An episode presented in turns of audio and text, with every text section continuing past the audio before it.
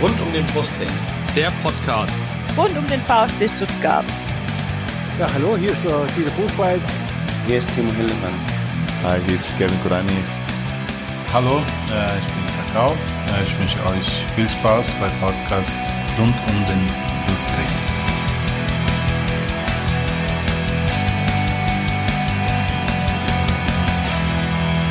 Herzlich willkommen zum Podcast rund um den Brustring. Mein Name ist Lennart. Mein Name ist Jenny. Und dies ist Folge 38 unseres Podcasts. Auch für diese Folge haben wir uns wieder einen Gast eingeladen. Das ist Stefan Rommel, bei Twitter bekannt als Ed Knallgöver. Hallo Stefan. Hallo. Ich gebe einen kurzen Überblick über die Themen, über die wir heute reden wollen, bevor wir dann gleich uns kurz mit Stefan unterhalten über seine Person. Zunächst mal werden wir ihn vorstellen. Dann reden wir über die letzten beiden Spiele des VfB. Das war ein Unentschieden gegen Hannover und der Sieg gegen Werder Bremen am vergangenen Wochenende. Äh, wir blicken ein bisschen voraus auf Saisonfinale, die drei Spiele, die jetzt noch anstehen. Wir reden über das Thema Klassenerhalt. Wir reden noch über ein paar weitere Themen beim VfB, die Transfers, das neue Trikot. Dauerkarten ist auch heute ein ganz aktuelles Thema reingekommen. Da stehen die neuen Preise fest. Und zum Abschluss wählen wir noch den Spieler der Folge. Und bevor wir jetzt den Stefan vorstellen, haben wir noch ein Anliegen. Und zwar hat die Deutsche Akademie für Fußballkultur dieses Jahr den Podcast des Jahres ausgeschrieben. Es ist ein Wettbewerb, wo man sich mit als Podcaster dran beteiligen kann. Da können wir uns bis Ende Mai bewerben. Äh, das würden wir sehr gerne machen. Äh, und wir sind dabei ein bisschen auf eure Mithilfe angewiesen. Äh, denn man muss eine Folge einreichen oder man kann eine Folge einreichen, mit der man sich bewerben kann. Und wir werden würden gerne von euch wissen, welche Folge aus dieser Saison, das ist auf diese Saison beschränkt, welche Folge hat euch am besten gefallen und mit welcher sollten wir uns da bewerben? Und die zweite Frage, die wir an euch haben, äh, oder die zweite Bitte, äh, man kann zusätzlich einen Bewerbungspodcast aufnehmen, der sozusagen doch mal das eigene, die eigene Bewerbung noch mal ein bisschen aufpeppt und die würden wir gerne mit euch zusammen aufnehmen. Deswegen schickt uns gerne eure Sprachnachrichten, warum wir für euch der Podcast des Jahres sind, der Fußball-Podcast des Jahres. Zwei haben das schon gemacht und wir freuen uns natürlich auf noch ganz viele mehr, ganz viele weitere Einsendungen an unsere WhatsApp oder Telegram ähm, Telefonnummer, die wir auch später nochmal sagen werden. Und da würden wir uns freuen, wenn ihr euch einfach daran beteiligt und wir gemeinsam sozusagen den, äh, das da einsenden können. Und vielleicht haben wir ein bisschen Glück und gewinnen. So, jetzt fangen wir aber erstmal an mit dem Stefan. Genau, ähm, Stefan, wir würden dich jetzt einfach kurz vorstellen. Ähm, wie der Lennart schon gesagt hat, heißt du bei Twitter Knallgör. Und ähm, da klingt ja schon ein bisschen raus, dass du wohl offensichtlich einen Bezug zum VfB ähm, hast. Äh, wieso diese Hommage an Allgäu und wie äh, Allgäu, Entschuldigung, Allgäu. ja, und äh, wie ist dein Verhältnis zum VfB? Ja, Hommage, äh, weiß ich nicht, ich habe das als Kind mal in der, zugegebenermaßen in der Bildzeitung gelesen, Knallgöber, ja. äh, als, er noch, als er noch gespielt hat natürlich und äh, fand es irgendwie ganz witzig, als Wortspiel zumindest und habe mir das dann irgendwann mal äh, quasi als äh, Twitter-Account dann oder Twitter-Nickname genommen und mein Verhältnis zum, D äh, zum VfB ist, äh, also ich war halt früher VfB-Anhänger, wenn man das so sagen darf, mhm. ähm, aber habe halt durch meinen Job natürlich äh, also, wie soll ich sagen, äh, deutlich mehr Distanz aufgebaut, um es mal so auszudrücken. Ja. das, genau. das wäre jetzt unsere nächste Frage. Wie hat es dich denn nach Bremen verschlagen und seit wann schreibst du für den Weserkurierer?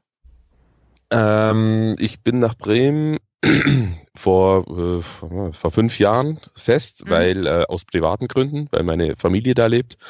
Mhm. Und ähm, für den Weserkurier arbeite ich seit, äh, also ich arbeite unter anderem für den Weserkurier seit ziemlich genau einem Jahr. Mhm. Und wie ist dein Verhältnis zu Werder Bremen? Würdest du das schon als Fan sein bezeichnen oder eher weniger oder einfach Sympathisant oder? Mein Verhältnis zu Werder äh, ist, es gibt kein Verhältnis zu Werder. Ich habe mit diesem Verein okay nichts nix am Hut. Ja. Also ich, ich, ich äh, berichte darüber und sehe das absolut leidenschaftslos. Und ähm, das ist halt einfach nur ein Job. Also das hat nichts hm. mit, mit okay. irgendwelchen Sympathien oder sonst irgendwas zu tun. Das okay. ist Zufall. Okay. Aber du kennst dich auf jeden Fall sehr gut aus mit Werder seit einem Jahr. Ich kenne mich, ja, ja. wenn man so will. Ähm, was uns jetzt so aufgefallen ist, dass wir ein bisschen auf deiner Website und so ein bisschen auf Basic Kuriere ähm, gestöbert haben, ist es eigentlich Zufall, dass das multimediale ähm, Angebot von ähm, Lokalzeitungen in Stuttgart und Bremen ähnlich heißt, weil der Podcast in Stuttgart heißt ja auch äh, Mein VfB und bei dir ähm, steht auf der Webseite, dass du Autor und ähm, neben Autor und Journalist auch Spiel- und Videoanalyst für ähm, Mein Werder bist. Ähm, ähm, ist, ist es tatsächlich nur Zufall oder spricht man sich da so ein bisschen ab unter den deutschen Fußballredaktionen. Also ich glaube nicht, dass man sich da abspricht, weil yeah. das ist ja einfach, also ein relativ, in Bremen ist es ein relativ neues Angebot, ein sehr gutes Angebot meines Erachtens. Äh, mein Werder, das halt alles, wirklich alles umfasst, was diesen Verein äh, in, auch nur in geringster Weise betrifft. Also das geht von, mhm. von dem, was bei der Profimannschaft los ist, bis zu runter zu, was weiß ich, U15, ehemalige Spieler, ähm, Videochannel, äh, natürlich Social Media, alles, Lifestyle, also alles Mögliche, was halt nur irgendeinen Werder-Bezug hat, wird da abgebildet und es ist halt so eine Art Treffpunkt für für Werder-Fans, die äh, wirklich alles wissen wollen und sich dann halt quasi ihre, wie soll ich also ihre Rubrik, die sie am meisten interessiert, die Lifestyle meinetwegen irgendjemanden oder der andere will halt mehr Taktik oder der dritte mhm. will mehr Boulevard, sich das dann selber aussuchen können und dementsprechend in ihrer App dann auch gewichten können. Mhm.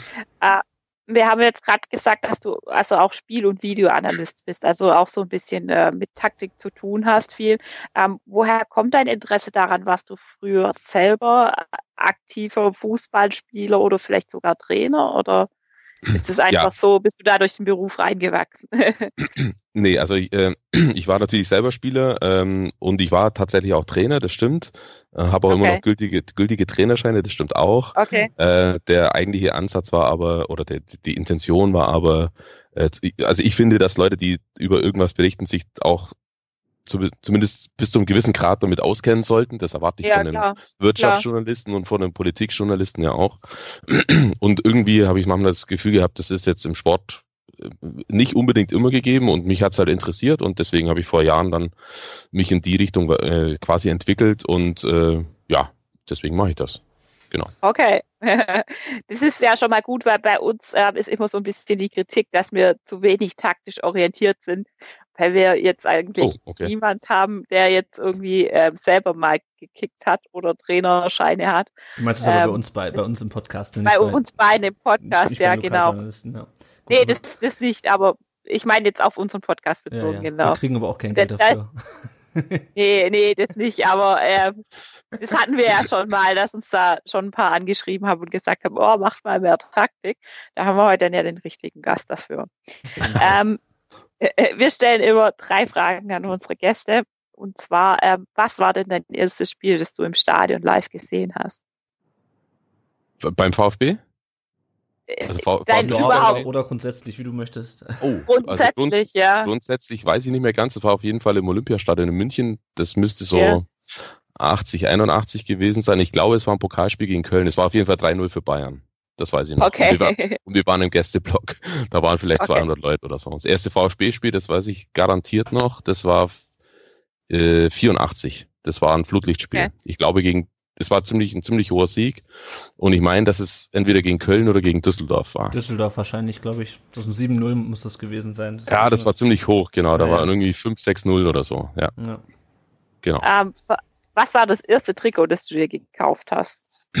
dass ich mir gekauft, also ich habe als Kind äh, hatte ich, da gab es noch keine, da gab's noch keine Trikots, ja, da hatte ich ja. ein T-Shirt, also ein VfB-T-Shirt mit dem Logo drauf und einem Schriftzug. Das war eigentlich ganz cool. Das war eigentlich, finde ich, das coolste Teil, das ich jemals hatte. Und das erste mhm. Trikot gekauft, oh, weiß ich nicht. Also das erste war, glaube ich, in Südmilch, aber ich bin mir nicht mehr sicher. Das okay. gar nicht mehr. Äh, hast du bei Heimspielen vom VfB einen Stammplatz im Stadion? Ja, Pressetribüne halt. Okay. Aber hast, hast du nee, einen nicht. Stammplatz vielleicht? Oder? Nein, habe ich nicht. Ich, hab, ich hatte keine Dauerkarte. Okay.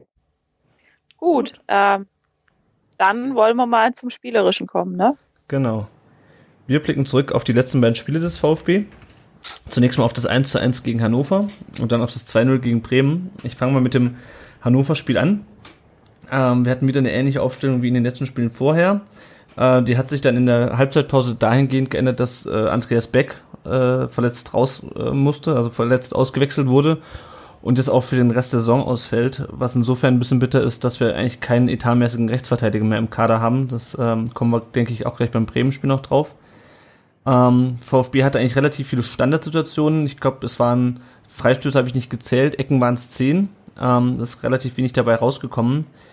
Äh, dann gehen wir durch ein ziemlich geiles Tor von Tommy eigentlich in Führung. Schön in die Ecke gezirkelt. Ähm, ja, und dann verwalten wir die Führung so ein bisschen, haben eigentlich viele Konterchancen gegen Hannover, das aufrückt, ähm, spielen die aber nicht aus. Ähm, Korkut hat auch insgesamt nur zweimal gewechselt. Äh, Anastasios Donis ist komplett draußen geblieben, was mich ein bisschen gewundert hat, äh, weil mit dem hätte man meiner Meinung nach nochmal einen guten Konter fahren können, wie, es ja dann auch gegen Bremen geklappt hat. Ähm, Shadrach Akolos für das Spiel ausgefallen. Und ja, das Spiel endete dann quasi mit einem späten Ausgleich durch Niklas Füllkrug. Ähm, langer Ball nach vorne. Bartstube gewinnt das Zweikampf, gewinnt das Kopfballduell nicht. Zieler kommt so halb raus und Füllkrug lupft dann den Ball per Kopf quasi über Zieler ins Tor. Ähm, ja, Jenny, wie war, wie ist so dein Blick aufs Spiel? ja, ich fand halt, wir haben eigentlich schon ein gutes Spiel gemacht, aber es hat sich dann halt in der zweiten Halbzeit immer mehr rauskristallisiert, dass äh, Hannover schon gedrückt hat, fand ich. Und mir war dann irgendwann so ab der 70. Minute klar, äh, Leute, da passiert noch was. Es geht nicht 1-0 über die Bühne. Und auch dann in, also in der 90. als die Nachspielzeit angezeigt wurde, war irgendwie so, ich hatte so ein komisches Gefühl, ich weiß nicht. Und dann ist es ja dann tatsächlich noch passiert, es ist 1-1 wie Es war halt wieder so typisch ähm, VfB Stuttgart mäßig. Also es war, es hat mich schon an alte Zeiten erinnert und ich bin dann auch nach dem 1-1 sofort aus dem Block raus, weil ich echt so so genervt war, weil ich mir dachte, oh nein, jetzt geht es wieder von vorne los. Und irgendwie war dann auch die Angst da, dann doch noch irgendwie wieder unten reinzurutschen. Und ja, und dann hast du eben auch wieder voll viele Chancen gehabt, auch die du äh, dumm vergeben hast. Also ich glaube, Gomez stand auch einmal ganz alleine vorm Tor und tingelt sich da dann noch den Ball hin und her und ja, mega nervig einfach nur. Aber was mich eigentlich an dem Spiel am, am meisten aufgeregt hat oder wo ich echt fast eskaliert bin, ähm, war Holger, Holger Badstube, weil, sorry, was macht der? Der erzählt die Woche vorher noch, er will unbedingt Champions League spielen und ähm, dann steht der da einfach mal zwei Meter vom Mann weg, der da frei zum Kopfball kommt. Äh, Zieler weiß ich jetzt nicht, der hat irgendwie, glaube ich, gesagt, er wollte die Flanke abfangen und ist deshalb irgendwie falsch gestanden. Den mache ich da jetzt nicht den größten Vorwurf, aber sorry, Holger Badstuber, geht gar nicht. Also, das hat mich echt aufgeregt. Geht gar nicht. Ja. Ja, vor allem, weil der, so weil der, vor, vor, allem, weil der Ball auch so lange in der Luft war, das hat mich so ein bisschen geärgert. Also der ja. war echt lang, lang unterwegs und ich meine, ja, aber gut, auf der anderen Seite muss Zieler dann halt auch damit rechnen, dass man so ein Kopfballduell vielleicht auch mal verliert. Also wenn er da steht, dann ja. muss er entweder haben oder er muss halt auf der Linie oder vor der Linie bleiben. Ja, ein bisschen näher. Vor, vor, vor allem hätte er ja sehen müssen, dass Bratstuber nicht, nicht steht. Das, das, also ich habe es mhm. in der Wiederholung angeguckt und da hat man gesehen, dass der viel zu weit weg war vom Mann. Also es hat mich schon ein bisschen aufgeregt. Ja, obwohl, er, ob, hm? obwohl Badstuber ansonsten da jetzt kein schlechtes Spiel gemacht hat gegen Hannover. Das nicht, aber die, die dumme Aktion am Schluss, das ist halt einfach, sorry, geht ja. nicht. Wenn du, vor allem wenn du dann noch jede Woche betonst, dass du unbedingt Champions League spielen willst. ich kann ich was dazu? Ja, gerne. Kann, kann, ich was dazu sagen? Ja. Ist los.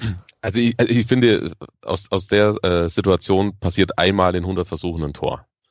Das ist, das ist so, sowas von untypisch. Da kommen drei Sachen zusammen. Also ihr habt ja schon äh, das angesprochen, Bartstuber hat war unter Umständen ein bisschen weit weg oder ein schlechtes Timing im Kopfball, wie auch immer. Äh, Ziele genauso, wusste, war so auf halber Strecke quasi äh, gefangen und war dann halt nichts halbes, nichts Ganzes. Das ist alles richtig, aber man darf natürlich äh, Füllkrug nicht vergessen. Also das, mhm. so ein Tor, äh, so einen Luftstand von einem Spieler, der, der war ja, der war ja anderthalb Meter, da hätte Sky mal hergehen müssen und hätte, weißt du, mit dem Lineal einzeichnen müssen, wie hoch der stand. Ja, ja. Mhm. Das war absolut, das war absolute Basketball-Hangtime. Und dann verlängert er das Ding noch und kriegt noch Druck auf den Ball. Also das Tor war vom, vom Stürmer sensationell gut gemacht. Wirklich sensationell ja. gut. So ein Tor siehst du normalerweise nicht in der Bundesliga, ja. äh, weil es einfach wegverteidigt wird, aber der war, der war so gut und der trifft den auch nur einmal so. Das, ja. Also mhm. das äh, glückt dem jetzt auch nicht äh, zwei oder dreimal im Jahr, sondern das, so ein Tor macht er einmal in fünf Jahren. Mhm. Da ist schon mhm. viel zusammengekommen, das ist dumm gelaufen. Ähm, mhm. Ja, sowas aber, passiert immer mal, finde ja. ich. Also so ein Tor kannst du immer mal kassieren, ja, wenn halt irgendwie viele Sachen zusammenkommen. War halt mal wieder so typisch VfB. Ja, ja das mag sein. Das erinnert mich so ein bisschen halt an das. Hm? Hatten wir nicht zum ersten Mal, ne? Ich wollte gerade sagen, das erinnert mich so ein bisschen an das Spiel in Frankfurt in der Hinrunde. Das war nämlich ja. auch ein Tor, der Alea, das die machte nur einmal, äh, wo Ginczek den Ball da so unglücklich rüber äh, verlängert.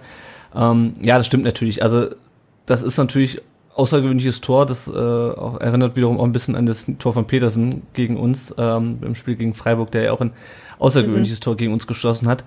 Ähm, ich, was mich bei dem Spiel auch nicht ärgert, ist auch nicht unbedingt das Ergebnis an sich, weil gegen Hannover kann man auch eins einspielen. Ähm, der VfB, hat ja nur auch in den letzten Spielen die Gegner nicht reinweise an die Wand gespielt, aber was mich ärgert, ist das zustande kommen, weil du hast eigentlich den Platz gehabt.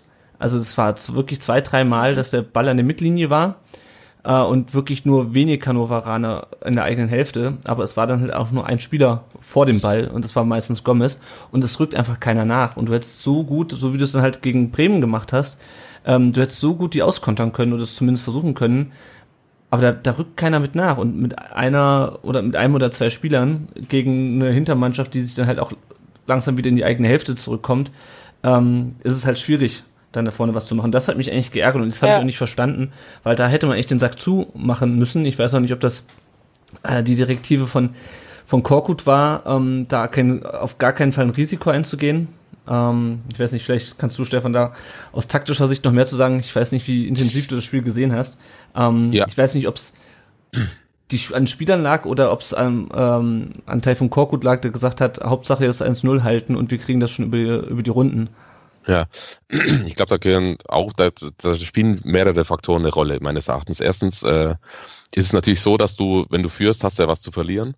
Und das, mhm. also es ist so eine psychologische, eine psychologische Sache, dass du die gerade in der Schlussphase von einem Spiel dann, wenn es eng ist, quasi automatisch eigentlich als ersten Instinkt dich weiter zurückziehst, weil du das Gefühl hast, da kann ich besser verteidigen aus der Position raus. Das mhm. mag manchmal stimmen oder mag sehr oft stimmen, manchmal stimmt es nicht, das kommt immer auf den Gegner an. Mhm. Ich hatte ehrlich gesagt äh, nicht das Gefühl, dass Hannover da noch irgendwas äh, aus dem Hut zaubert. Die waren äh, 20 Minuten vorher waren sie deutlich torgefährlicher meines Erachtens. Ähm, aber dann ist, ja, wie gesagt, haben wir ja gerade schon besprochen, so ein also ein sehr skurrile, skurriles Tor auf eine gewisse Art. Das ist das eine. Das andere ist, ich glaube tatsächlich, dass es auch eine äh, Ansage vom Trainer war, das nicht zu arg zu forcieren im Sinne von, dass man äh, Konter jetzt mit drei oder vier Spielern spiel, äh, durchlaufen, sondern einfach halt, wenn was geht, dann geht was, wenn nicht, Torsicherung ist äh, oberstes Gebot. Das glaube ich mhm. tatsächlich, aber Lennart, hast, du hast es gerade schon angesprochen, gegen Werder war es besser und zwar deutlich besser. Mhm. Ähm, und das vermittelt mir dann natürlich auch so ein, den Eindruck, dass sie aus dem, erstens aus dem Hannover-Spiel gelernt haben. Ja. Und, zwar, und zweitens auch einen kleinen Schritt in die richtige Richtung gemacht haben, was äh, bezüglich, ähm, wie gehe ich jetzt mit, mit einem knappen Vorsprung um in so einer Phase äh, des Spiels. Ja. Werder war ja wirklich sehr offensiv am Schluss. Ja. Ja, man muss auch sagen, das ist natürlich auch schon sehr häufig gut gegangen. Also wir haben dreimal in Folge ja, 1-0 gewonnen in der Rückrunde. Ähm, aber da waren die Spiele auch anders irgendwie, da hatte ich nicht so das Gefühl, da hatte der VfB auch nicht so die Möglichkeit zum Kontern, wie es jetzt gegen Hannover hatte. Ähm, ja, ich meine, Korkut hat in der FAZ, glaube ich, im Interview gesagt, wir müssen ergebnisorientiert spielen, sonst steigen wir ab. Ähm, hat er sicherlich recht mit, weil es geht nur um Ergebnisse und es ist auch oft genug so gut gegangen, indem man halt einfach sehr, sehr gut verteidigt. Ähm, und natürlich rutscht auch so ein Ding wie von Füllkrug, das kann immer mal durchrutschen. Ähm, ich habe, wie gesagt, aber das haben wir im Grunde schon drüber gesprochen, für mich ist halt ein zwei, 2 also der Versuch auf ein 2-0 zu gehen, ähm, ist für mich ergebnisorientierter, als sich zurückzuziehen und dem Gegner quasi den Platz zu lassen. Ähm, weil der VfB, klar, er verteidigt gut in dieser Saison, aber ich habe es auch schon zu häufig gesehen, dass man wirklich bis zur 91 Minute alles dicht hält und dann schlägt einer über den Ball ähm, und dann ist das Ding halt doch drin und dann sind halt einfach die zwei Punkte weg. Ähm, ja. ja. Ja, das ist halt, äh, das ist tatsächlich Philosophie oder Anschauungssache. Ja. Da, also man, man, muss sich halt für, meistens für eine, äh, für eine Variante äh, entscheiden. Und äh, ich sehe das ehrlich gesagt nicht ganz so negativ. Ich, mir wäre es natürlich auch lieber, wenn die jetzt ein Spiel 3 zu 1 gewinnen oder 4, 4 ja, 2 ja. oder wie auch immer. Ähm, einfach aus Folklore und Spektakelgründen, aber äh, am Schluss, wie gesagt, das Ergebnis zählt eben. Und wenn das jetzt oft und auch auf eine gewisse, auf eine gewisse routinierte oder Sicherheits, äh, in der Sicherheitsvariante so funktioniert hat, dann sehe ich erstmal keinen großen Grund daran, was zu ändern. Mhm. Wenn es jetzt dreimal nacheinander nicht funktioniert auf die Art, weil es dreimal einen Ausgleich gibt oder vielleicht sogar noch ein Spiel verloren wird, dann muss ich mir vielleicht überlegen, hm, vielleicht wäre es doch ganz gut, wenn wir ein bisschen offensiver spielen würden, um eben, also äh, rein wahrscheinlichkeitsrechnungstechnisch ähm, die Chance zu erhöhen, dass wir selber mehr Tore schießen, dann können wir hinten auch mal ein, einkassieren. Aber wenn das jetzt nicht der Fall sein muss, sage ich jetzt mal, dann ja, sehe ich das jetzt ehrlich gesagt nicht ganz so kritisch. Mhm. Ja, ich glaube auch einfach, das ist einfach Teil von Korkuts Art, oder? Also ich weiß, ja, weiß nicht. Ich weiß nicht so genau, was seine Art nee, ist. Nee, glaube ich nicht. Ich glaube, es war natürlich für ihn ein äh, ein unglaublich schwieriges Unterfangen. Die ja. Gemengelage war einfach so dermaßen schwierig. Das war eine sehr, wisst ihr ja selber, eine sehr hitzige äh, ja. Gemenge, Gemengelage. Das war ähm, der Trainer, der vor ihm da war, war natürlich überall total beliebt. Mhm. Und dann muss er da anfangen, ohne große Reputation und bekommt da seine Zahlen immer aufs Brot geschmiert und so weiter. Wie gesagt, das ja. haben wir alles schon hundertmal durchgekaut. Ähm, aber man darf halt, und immer mit dem Verweis auf seine letzten Stationen, aber wenn man da mal genau hinschaut, äh, finde ich, ähm, dann muss man auch mal gucken, was er denn vorher genau gemacht hat und bei welchem Verein. Der war bei Leverkusen ein paar Spiele, bei einer Mannschaft, die untereinander überhaupt nicht mehr funktioniert hat. Ja. Und hat das einigermaßen runter, runter, äh, runtergearbeitet. Ähm, was er da machen musste, er hat seinen Job erledigt und da war Schluss. Da war er davor in Kaiserslautern, da ist er quasi von selbst dann gegangen, mhm. weil Kaiserslautern halt einfach auch ein Verein ist, da geht's drunter und drüber. Man sieht's ja jetzt, die steigen jetzt in die dritte Liga ab. Und davor war er in Hannover und da war der gar nicht so verkehrt. Da hat er wirklich gute Sachen gemacht in Hannover. Das genau, darf man nicht, genau. das darf also, man nicht vergessen.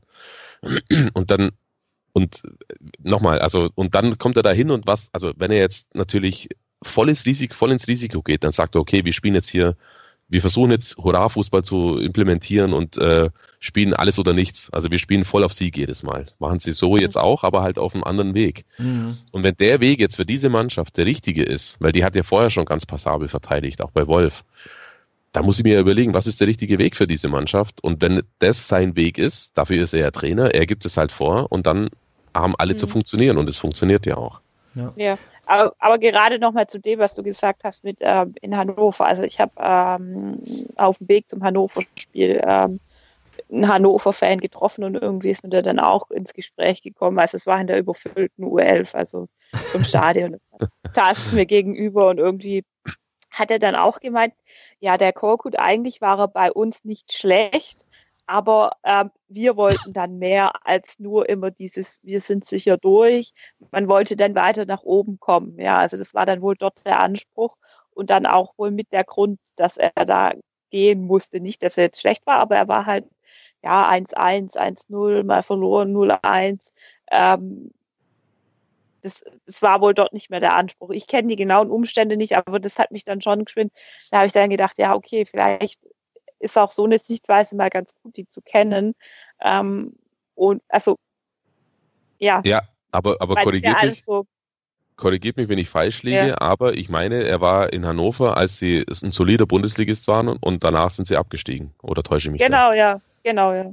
Ja, wobei die, glaube ich, also, schon nicht mehr ganz so gut da standen, als, als er gegangen ist. Ich weiß nicht, ob er nur wegen der Spielweise entlassen worden ist damals oder auch wegen des Tabellenstands. Mm, ich, ich war das nicht die Sache mit, mit Fronzek dann damals, als Fronzek übernommen hat, ein paar Spieltage verschlossen, die gerettet hat. Ich glaube, so war das. Aber ich bin mir jetzt auch nicht mehr ganz sicher. Ja, das kann sein. Also wie gesagt, die steckten auf jeden Fall auch im Abstiegskampf. Ja, ähm, ja ich meine, ich habe auch kein Problem mit knappen Siegen. Also ich meine, es ist natürlich besser für die Nerven, wenn man, wenn das Spiel mal vor der 90. Minute entschieden ist. Ähm, aber es muss dann halt auch klappen. Wie gesagt, dieses Mal hat es halt, hat's halt nicht geklappt. Ähm, und ich kann mir auch nicht vorstellen, dass wir die nächste Saison genauso angehen werden wie diese Saison. Weil ich glaube nicht, dass, nee, es auf, dass es auf Dauer gut geht. Aber ich meine, klar, es stimmt, wir haben unter Hannes Wolf schon gut verteidigt. Und ähm, ich bin froh, dass wir so eine gute Abwehr haben. Ich kann mich noch an Spielzeiten erinnern, wo wir auch früh in Führung, wo wir in Führung gegangen sind. Und dann haben wir irgendwie in den letzten zehn Minuten regelmäßig, wirklich fast jedes Spiel noch einen Ausgleich oder sogar noch einen, äh, den Treffer zur Niederlage kassiert. Ähm, also insofern klar, auf jeden Fall bin ich, bin ich dabei, ähm, auch auf die, weiter auf diese stabile De äh, Defensive zu setzen. Und ähm, ja, ich bin mal gespannt, wie es nächste Saison weitergeht. Never forget Tony Sunic, the one and only. ja, und auch, auch Toni Rüdiger war nicht immer der, gut, der ja. gute Innenverteidiger, der er jetzt ist. Richtig. Gut. Habt ihr noch was zu dem Spiel? Nö. Gut, dann Nö, ich auch, Nö, ich auch nicht. Würde ich direkt aufs Bremen-Spiel weiterleiten, ähm, das wir teilweise auch schon angesprochen haben jetzt. Ähm, Stefan, du hast natürlich wahrscheinlich auch für den Weser-Kurier das Spiel inten noch intensiver verfolgt als das VfB-Spiel gegen Hannover. Ähm, ich habe mir auch nochmal deine Videoanalyse auf YouTube angeschaut für den, für den äh, Weser-Kurier. Ähm, versuch doch mal kurz das Spiel aus deiner Sicht zusammenzufassen. Ja, also äh, Werder hat sich was überlegt, wie sie, sie wussten ja, dass es äh, schwierig wird, gegen Stuttgart äh, überhaupt zu Torchancen zu kommen. Hat sich da ein, zwei Sachen überlegt, äh, mit Kruse, der halt nicht so ganz äh, offensiv gespielt hat wie sonst, sondern eher so aus einer äh, Halbposition im Mittelfeld raus, um die Bälle zu verteilen und dann relativ schnell aus dem Zentrum auf die Flügel ähm, zu verlagern und da ins 1 gegen 1 zu kommen. Äh, dementsprechend waren auch die Flügel besetzt, halt mit zwei kleinen wendigen Spielern, mit Gondorf und äh, Keins. Junusovic, Junusovic mal wieder draußen gewesen. Das war so der Plan, dass halt Kruse dann danach geht, den Strafraum mit besetzt mit Belfodil als Zielspieler eben. Aber Stuttgart war halt äh, erstens auf die Flügel gut, ähm, ähm, äh, äh, gut vorbereitet auf das, auf die, auf, also auf die Art, die Werder da vorhatte mit, mit dem Flügelspiel und Triplings. Und zweitens äh, hatten sie halt auch mit, äh, was viele vielleicht ein bisschen verwundert hat, äh, dass Timo Baumgartel, den die meisten wahrscheinlich in der Innenverteidigung erwartet hatten und äh, Pavard dann als Rechtsverteidiger anstelle von Beck, äh, dass es genau umgekehrt war. Und es war natürlich eine relativ schlaue Entscheidung von Korkut, äh, weil er natürlich wusste, dass Werder rela rela relativ viel über die linke Seite macht und Kruse sich auch immer, wenn er weiter vorne spielt, auch immer in den linken Halbraum fallen lässt und von da aus da halt seine meisten Aktionen hat. Und wenn ich da dann jetzt einen rechten Verteidiger habe, der natürlich sehr wahrscheinlich, ich weiß es nicht, aber ich vermute, die, die Anweisung hat, jetzt nicht die ganze Zeit zu marschieren, sondern eher äh, ähm, bisschen defensiver zu denken, ähm, dann hat natürlich ein Spieler wie Kruse dann gegen einen gelernten Innenverteidiger, der die dann immer auch aufnehmen kann und ihn stören kann in allem, was er da macht, natürlich auch ein Problem. Mhm. Und das war eigentlich schon ziemlich schlau von Korkut, finde ich, diese linke Bremer Seite, die natürlich ein bisschen schwächer war, weil Augustinsson nicht dabei war, sondern äh, der ähm, Marco Friedl hat dafür gespielt, der ein schlechtes Spiel gemacht hat. Das kam Stuttgart ein bisschen entgegen, aber dieses, diesen Linksfokus bei Werder im Spiel haben sie damit natürlich ganz gut äh, schon von vornherein ausbremsen können. Und dann kommt natürlich dazu, dass du relativ früh ein Tor machst, was was sauber ausgespielt war. Da gibt's gar nichts. Erst mit einer Gegenpressing-Situation auf der rechten Seite, dann in die Mitte verlagert, zweiten Ball gewonnen, sofort Aogo, über den ja viele immer schimpfen. Aber der hat halt einfach ein sauberes Passspiel und weiß vorher schon, wo er einen Ball hinspielen soll. Und das war da genauso. Der kriegt den Ball und spielt ihn sofort auf links rüber. Und in Zua, wie er halt so ist, zieht halt einmal auf, saubere Flanke, zack, Tor. Und dann spielt sich natürlich gerade für Stuttgart leichter und Werder hat da schon gemerkt, oh, jetzt wird's aber, jetzt wird's echt ein Brett gegen die, weil in der ersten Halbzeit hatten sie gar nichts, außer diese Chance von Keins, ähm, die eher zufällig zustande kommt, weil der Ball da irgendwie durch den 16er durchrutscht, bis er erst erstmal bei ihm ist.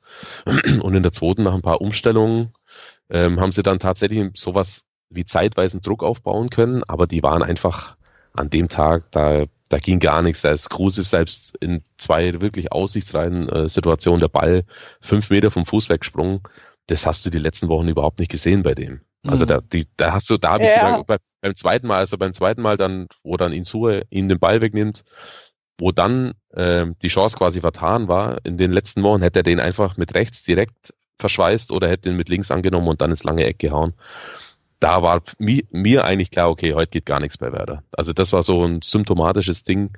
Ähm, und so war es dann tatsächlich auch. Die haben ja äh, zwei, drei ganz gute Chancen gehabt, aber die haben es ja wirklich kläglich vergeben, bis auf den Kopfball mhm. von, von Friedel, den der ähm, der Ziele einfach gut hält.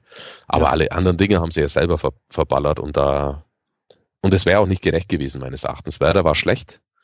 Ja. Die hatten eine ganz, gute, eine ganz gute Idee, aber die haben sie einfach schlecht umgesetzt, ähm, haben echt einen miesen Tag erwischt. Und wie vorhin schon angesprochen, Stuttgart hat es halt im Endeffekt relativ sauber runterverteidigt, wenn ich mir ansehe, wie viele Torchancen Werder gegen andere Mannschaften rausspielt. In der Woche davor gegen Leipzig in der ersten Halbzeit waren ja. es sechs oder sieben. Also wirklich richtig gute Torchancen, dann muss ich sagen, äh, also da gibt's überhaupt nichts zu meckern.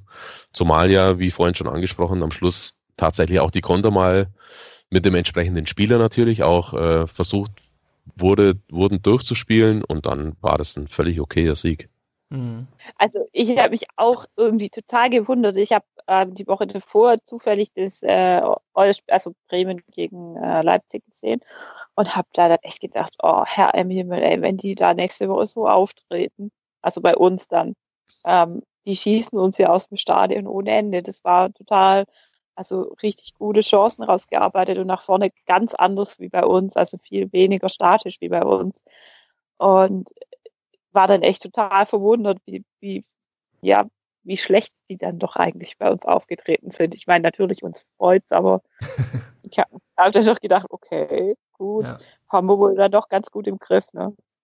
Ja, das heißt ja auch, dass Werder immer eine der wenigen Mannschaften äh, in der Liga ist, die auch wirklich versucht, Fußball zu spielen. Ja. Ähm, und man hat es ja auch in den letzten Wochen gesehen. Also und insofern ähm, war ich da auch froh, dass wir da ähm, so gut mit denen klargekommen sind. Ich hatte eigentlich mehr Bammel vor dem Bremen-Spiel als vor dem Hannover-Spiel. Ich hätte eher gedacht, dass wir, ja. wenn, wenn, wir vier Punkte aus diesen beiden Spielen holen, eher drei gegen Hannover und einen gegen Bremen. Äh, wo ja, am Ende genau. war es andersrum. Baumgartels fand ich in der Tat auch sehr interessant und ich hatte vor dem Spiel mit äh, zwei Jungs vom Werder Bremen Podcast, pass auf, der Name ist super. Hör mal, Werder hämmert. Ähm, ja, ich habe auch total drüber gelacht. ich fand's großartig. Mit denen gesprochen, die meinten auch schon, ich war auch nochmal bei denen im Podcast und die meinten auch schon, naja, äh, ich so, ich so, ja gut, wir haben eh keinen Rechtsverteidiger und die, ja, es macht nichts, wir haben auch keine linke Seite, dann äh, machen wir einfach Absperrband hin auf die Seite und ähm, dann ist es gut. Ähm, das stimmt natürlich, wenn du den kleinen Innenverteidiger auf rechts hast, ähm, dann ist es natürlich nochmal schwerer, vor allem wenn dann die Seite eh nicht so gut besetzt ist. Ähm, klar, Baumgartel hat dann vor allem defensiv agiert. Ich habe, glaube ich, einmal eine Flanke von ihm gesehen, die ist ein bisschen schief gegangen, was aber auch kein Wunder ist beim Innenverteidiger. Ähm, das fand ich echt gut. Ähm, ich hatte wahrscheinlich keine Ahnung, aus wahrscheinlich ist es angeboren mittlerweile nach den letzten Jahren. Natürlich trotzdem noch die ganze Zeit Angst, dass es, dass es noch schief geht, weil Bremen halt doch noch äh, die eine oder andere Chance hatte und einfach ein bisschen mehr Platz hatte. Ähm, ja, aber habe mich dann auch sehr gefreut über den Konter, vor allem wer den Konter sozusagen eingeleitet und vollendet hat nämlich Donus, der zum ersten Mal seit Februar wieder gespielt hat, äh, liegt quer auf Özcan. Der wurde zwar gegen Hannover, glaube ich, auch eingewechselt, aber hat generell wenig Spielzeit. Und was mich bei Donus besonders gefreut hat, ist, dass er, also der hatte, es gab zwei Konter, glaube ich, dann am Ende. Beim einen hat er noch versucht, ihn selber zu machen, beim zweiten Mal hat er halt nicht auf Gedeih und Verderb versucht, unbedingt jetzt ein Tor zu machen, sondern hat ihn halt auf, auf Özcan rübergelegt. Und das fand ich extrem stark in der, in der Situation. ähm, dass er halt da jetzt nicht versucht, sich unbedingt zu beweisen und unbedingt das Tor zu machen, ähm, sondern dann halt auf das schaut, dass er, dass er den Ötschan gut bedient. Ich weiß nicht, ob, äh, ob ihr das auch so gesehen habt. Ja, grundsätzlich habe ich das auch so gesehen. Das war schon schön gemacht von ihm. Also auch die, die Körperbewegung, wie er dann den, den Gegenspieler ausläuft. Ähm, aber ich fand es ein bisschen blöd, dass er jetzt quasi seit Februar sein erstes Spiel gemacht hat und jetzt kommen sofort wieder diese, diese Gerüchte, dass er irgendwie vor der Presse gesagt hat, ja, wenn ich nicht spielen darf, dann wechsle ich halt nach Ende der Saison. Sorry, mhm. wie gesagt, mm, das hat mir jetzt nicht so gut gefallen, aber ja. Gut, ich meine, ja, da, da, muss man, ja, da muss man jetzt, glaube ich, kein Fass aufmachen. Ich war ja jetzt nicht dabei. Nee. Aber das läuft halt ganz oft so, äh, spricht natürlich wahrscheinlich auch kein Wort Deutsch, dann fragt er, mhm. irgendeiner fragt ihn halt was hier, wie sieht's denn aus?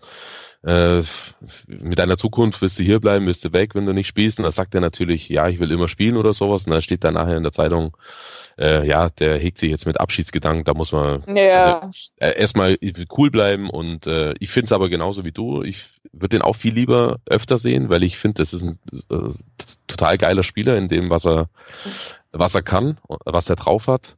Ähm, ich bin mir aber nicht so ganz sicher, also wie gesagt, mit Vorsicht zu genießen jetzt äh, und aus der Ferne äh, beurteilt oder beobachtet, ob er jedes Mal, ob er immer wirklich so sehr stringent und hart auch äh, arbeitet und sich immer auch ja.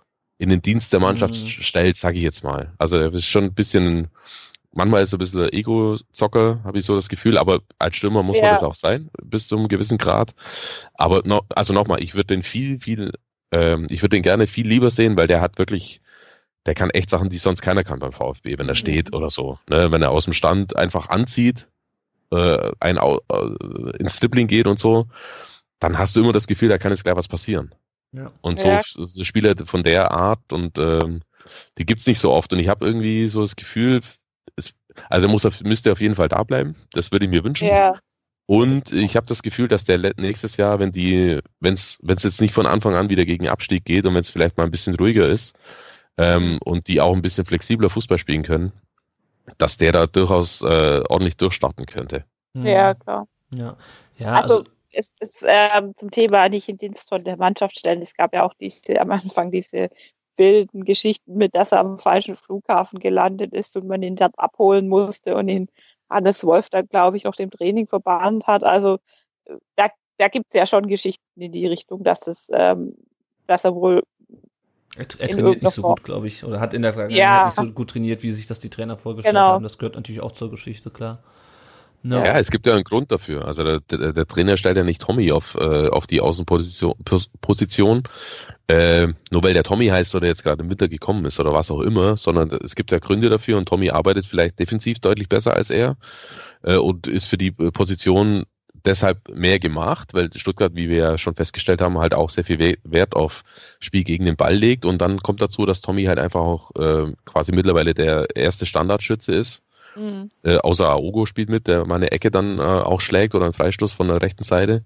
Ähm, und dann überlege ich es mir halt zweimal, ob ich da jetzt einfach nur, weil weil der andere Spieler ja zwei, drei Zirkusnummern kann, äh, ob ich den da jetzt einwechsel, äh, einwechsel aufstelle ähm, und den anderen dafür rausnimmt, der vorher aber ganz gut äh, funktioniert hat in dieser Mannschaft. Also mhm. da, das hätte ich jetzt auch nicht gemacht als Trainer. Ja, und du kannst da auch nicht Gentner ja. einfach rausnehmen als, als Kapitän, wenn der auf dem Flügel spielt, was er ja auch nicht nee. schlecht macht. Nee, Tommy, Gentner, ja. Gent, ja, Entschuldigung, aber Gentner, das ist die beste Position für Gentner, die er momentan spielt. Der darf nicht Sechster spielen oder der darf nicht Zehner spielen und damit linker Verteidiger und Torwart oder Stürmer. Das ist, das ist das, was, das ist, finde ich, das, was er spielen kann und auch äh, spielen müsste, weil er halt eh viel läuft, sich aufopfert für die Mannschaft, weil er da aus der Position sowohl Bälle verteilen kann, als auch dann wirklich ins 16er gehen kann. Also Gentner hat vor dem Tor den Ball gewonnen auf der rechten Seite, ist dann durchs Zentrum durchmarschiert, und dann kam die Verlagerung und dann war er da und hat ein Kopfballtor gemacht. Ja. Also das ist wirklich, also ich finde den, seit er auf der auf dieser Halbposition spielt, spielt er richtig gut. Ja. Mhm. ja. Und Gentner ist auch einfach kein, kein Sechser. Also, ähm, nee, den hat man wahrscheinlich dahingestellt, weil man gedacht hat, er ist halt der Kapitän und ist erfahren, aber das ist keiner, der jetzt irgendwie von hinten raus das Spiel lenkt. Und das war auch schon früher so, der ist ja nun schon lange ähm, irgendwie auf dieser Sechserposition festgeklebt. Ähm, aber das war auch, also ich erinnere mich noch an Spiele früher von dem, wo er dann immer so Schlenzer vom, vom, vom Strafraum, äh, von der Strafraumkante äh, Richtung Tor gesetzt hat. Das ist eigentlich das, wie auch früher sehr viel häufiger gespielt hat. Ähm, ja, und dann, wie gesagt, das Tor mit Maske, ähm, also auch super eingeleitet und super, super vollendet. Ähm, wenn wir noch kurz auf das Tor eingehen, ähm, ich habe da keinen Foul, ehrlich gesagt, gesehen. Die Bremer haben sich ein bisschen aufgeregt. Ähm, aber ich glaube, Stefan, du hast es auch getwittert. Äh, der Gegenspieler, der ist da auch schon sehr, ähm, sehr auffällig gefallen irgendwie. Also ich hatte irgendwie das Gefühl, ja. das ist ein kleiner Stupser und er regt sich furchtbar auf, um halt das, da das Stürmerfoul gepfiffen zu bekommen. Also ich Ganz genau. das harmlos. Nee, das war äh, Hand Entschuldigung, äh, handelsüblicher Zweikampf im, im Strafraum und der Innenverteidiger Velkovic war das in dem Fall. Mhm. Der spekuliert halt total auf dem Pfiff. Und das ist eigentlich mega fahrlässig. Als, also es geht halt nicht fünf Meter vorm eigenen Tor. Sowas kann ich vielleicht, wenn überhaupt, mal im Mittelfeld machen. Oder dieses klassische, ich schirm den Ball ab und warte, bis mir einer rempelt von hinten, dann falle ich nach vorne hin und dann kriege ich schon den Pfiff. Ja. Aber das kann ich, das kann ich nicht machen, wenn der Gegenspieler hinter mir steht, die Flanke scharf kommt. Okay und mich dann, man sieht es ja in der Wiederholung, also der bekommt den Minischubser und dann windet der sich so, als hätte er jetzt, äh, hätte den jetzt einer aus den Schuhen rausgehauen. Das war ja, also nee. Mhm. Und er hat es, glaube ich, danach auch in der Mixzone eingesehen und gesagt, das Ding geht auf seine Kappe. Ja, weil ja, es halt einfach ja, kein Foul war. Also wenn ja. das ein Foul ist, dann können wir aufhören. Ja. Um nochmal kurz auf Donis zurückzukommen, äh, der wurde ja dann gegen Hannover nicht eingewechselt, obwohl man noch einen Wechsel frei gehabt hätte. Also wir waren ja, sind ja eben schon ein bisschen äh, darauf zu sprechen gekommen, dass sowohl die Mannschaft als auch der Trainer ein bisschen aus dem Hannover-Spiel gelernt hat. Ähm, mir ist aber auch aufgefallen, Donis kam ja dann, glaube ich, rein, als sowohl Gomez als auch äh, Gentner, äh, nicht Gentner, Gomez und Ginczek schon auf der Bank saßen. Ähm, und er hatte dann quasi zusammen mit Özcan entweder Doppelspitze oder alleinige Spitze. Das ist aber, glaube ich, auch nicht das, also man, man, ich finde, man müsste ihn schon entweder mit Gomez oder mit Gentner, wenn, äh, Gentner, Gott, Ginczek, Gomez oder mit Ginczek, wenn einer von beiden, das ist TG, ist das ist schlimm. Ähm, wenn einer von den beiden halt, wenn einfach beiden die Puste ausgeht oder man merkt einfach, da läuft halt nichts mehr zusammen, dass man dann halt Donis bringt. Also ich meine, die haben ja teilweise auch bis zum Schlusspfiff gespielt, die beiden, äh, und auch in den letzten Spielen mhm. nicht so wahnsinnig viel äh, ins Tor gekriegt. Also Ginczek hat gegen Hamburg getroffen, Gomez hat schon ein paar Spiele erst nicht getroffen. Ähm, insofern fand ich es auch gut, dass er die mal runtergenommen hat. Ähm, aber mhm. ich, und dann kann ich mir halt, ja, Donis entweder auf dem Flügel halt vorstellen oder halt irgendwie so ähm, als hängende Spitze oder irgendwie auf jeden Fall ähm, neben Gomez oder neben Ginczek. Das habe ich hingekriegt. Ja. Ja, eigentlich schon, finde ich auch. Wobei jetzt dann ähm, gegen Werder war es halt der, das war immer eine Reaktion auf das, was Kofeld gemacht hat, wie ja. er gewechselt hat. Die haben auf einmal, die letzten zehn Minuten waren die mit vier äh, Spielern in der letzten Linie. Dann ist klar, dass er halt noch einen Innenverteidiger einwechseln muss, um halt da Überzahl zu behalten sozusagen. Also Kaminski dann als quasi letzter Wechsel, wenn mich nicht alles täuscht.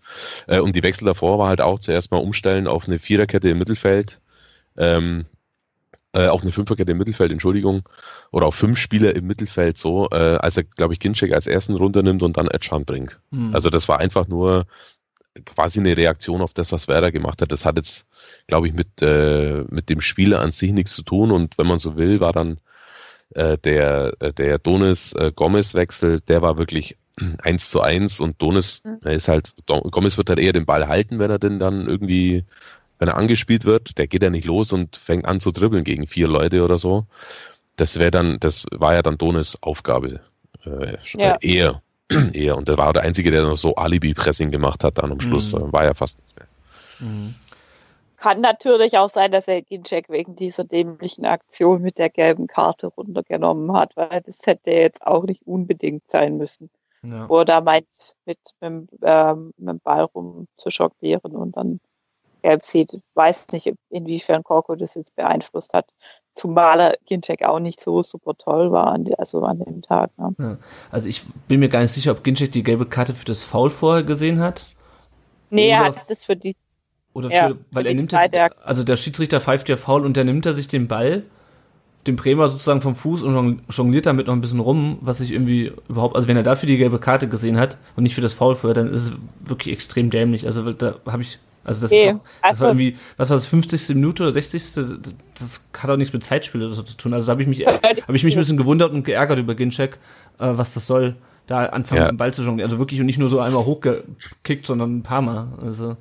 Das war dort, das war wirklich dämlich, wie er schon sagt. Äh, und bei sowas denke ich mir dann halt immer, was ist, also das ist ja jetzt, das ist ja wirklich Kreisliga. Das ist ja, also Pro, äh, im Profifußball brauche ich doch so einen Schmarrn nicht machen, zumal das ja nur, und ich meine, ich führe ja, oder Stuttgart hat er geführt zu dem Zeitpunkt, ähm, das bringt ja nur Hektik ins Spiel. Da waren da danach waren dann drei, vier Bremer Spieler beim Schiedsrichter, haben sich sofort beschwert hier, dass der jetzt äh, da der erst jongliert, dann schießt er den Ball sogar noch weg und haben mhm. äh, am Ende vielleicht sogar noch einen Platzverweis gefordert mit zweimal Gelb nacheinander.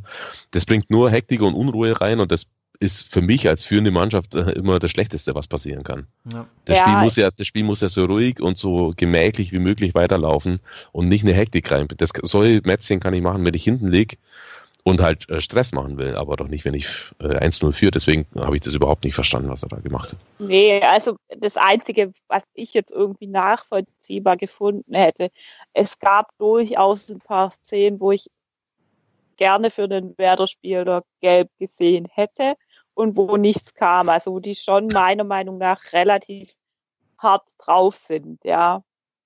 Aber äh, ich weiß nicht, ob es dann irgendwie bei ihm ankam oder ob irgendwas anderes noch war, weiß ja auch nicht, mhm. was. Er hat es vielleicht auch selber nicht als Frau gesehen, aber trotzdem ist es.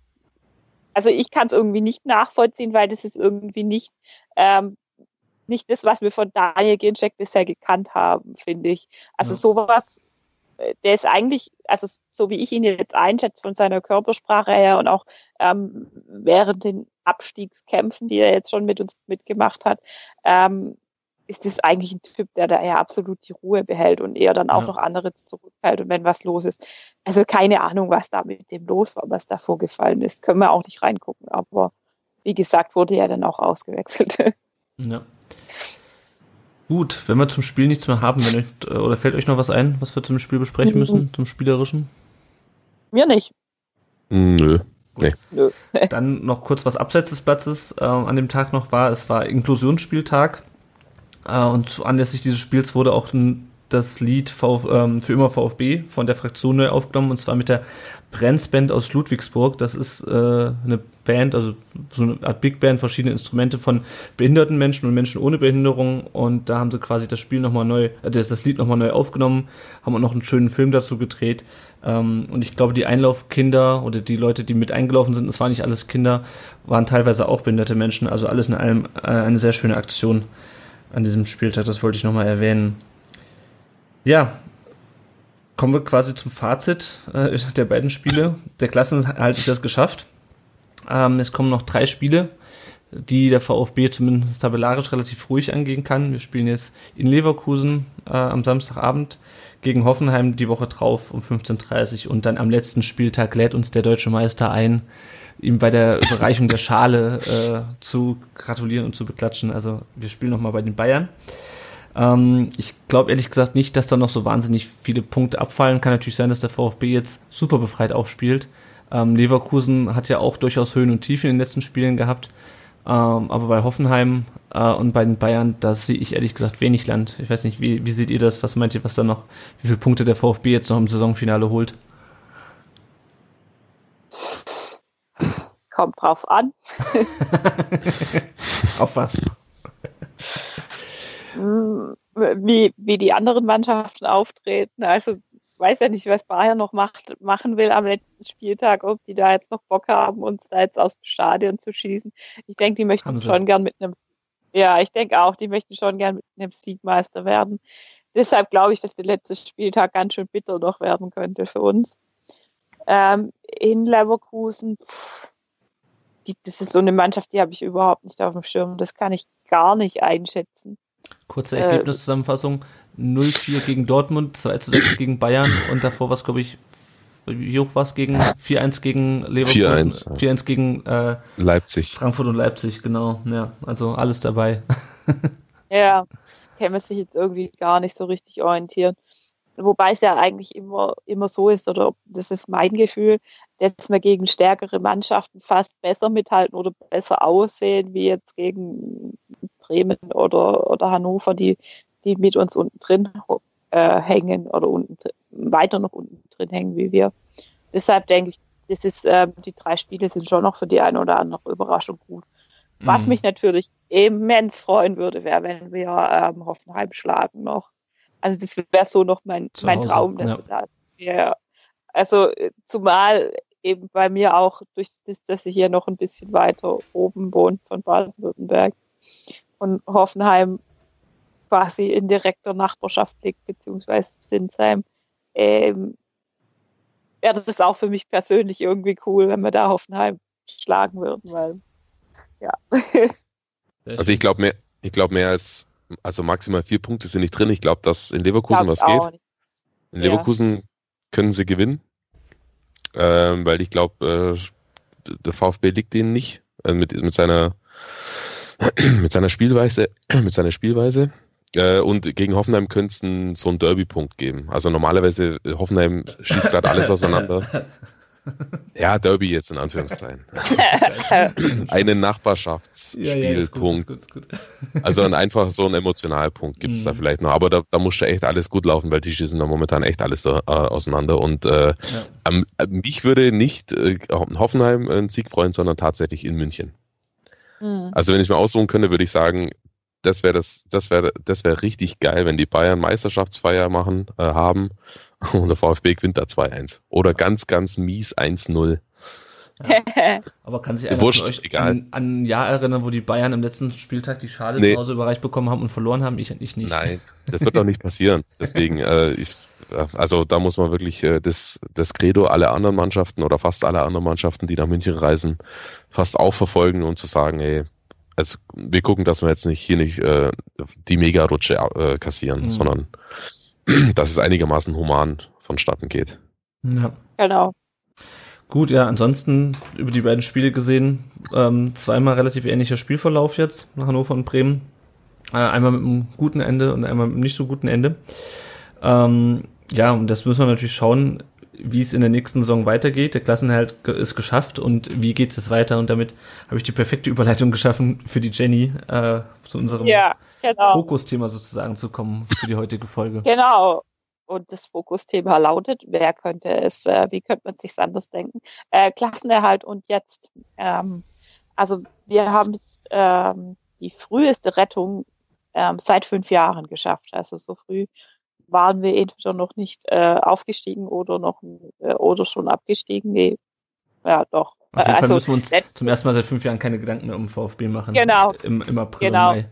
Also das ist auf jeden Fall ein tolles Gefühl. Ich habe auch, glaube getwittert, dass ich es total als unrealistisch, äh, unrealistisch empfinde, dass wir jetzt einfach schon durch sind und dass man sich jetzt auch die Kellerduelle einfach so total entspannt an, anschauen kann. Also ja. natürlich ähm, in den nächsten Spielen geht es jetzt halt noch um TV-Gelder.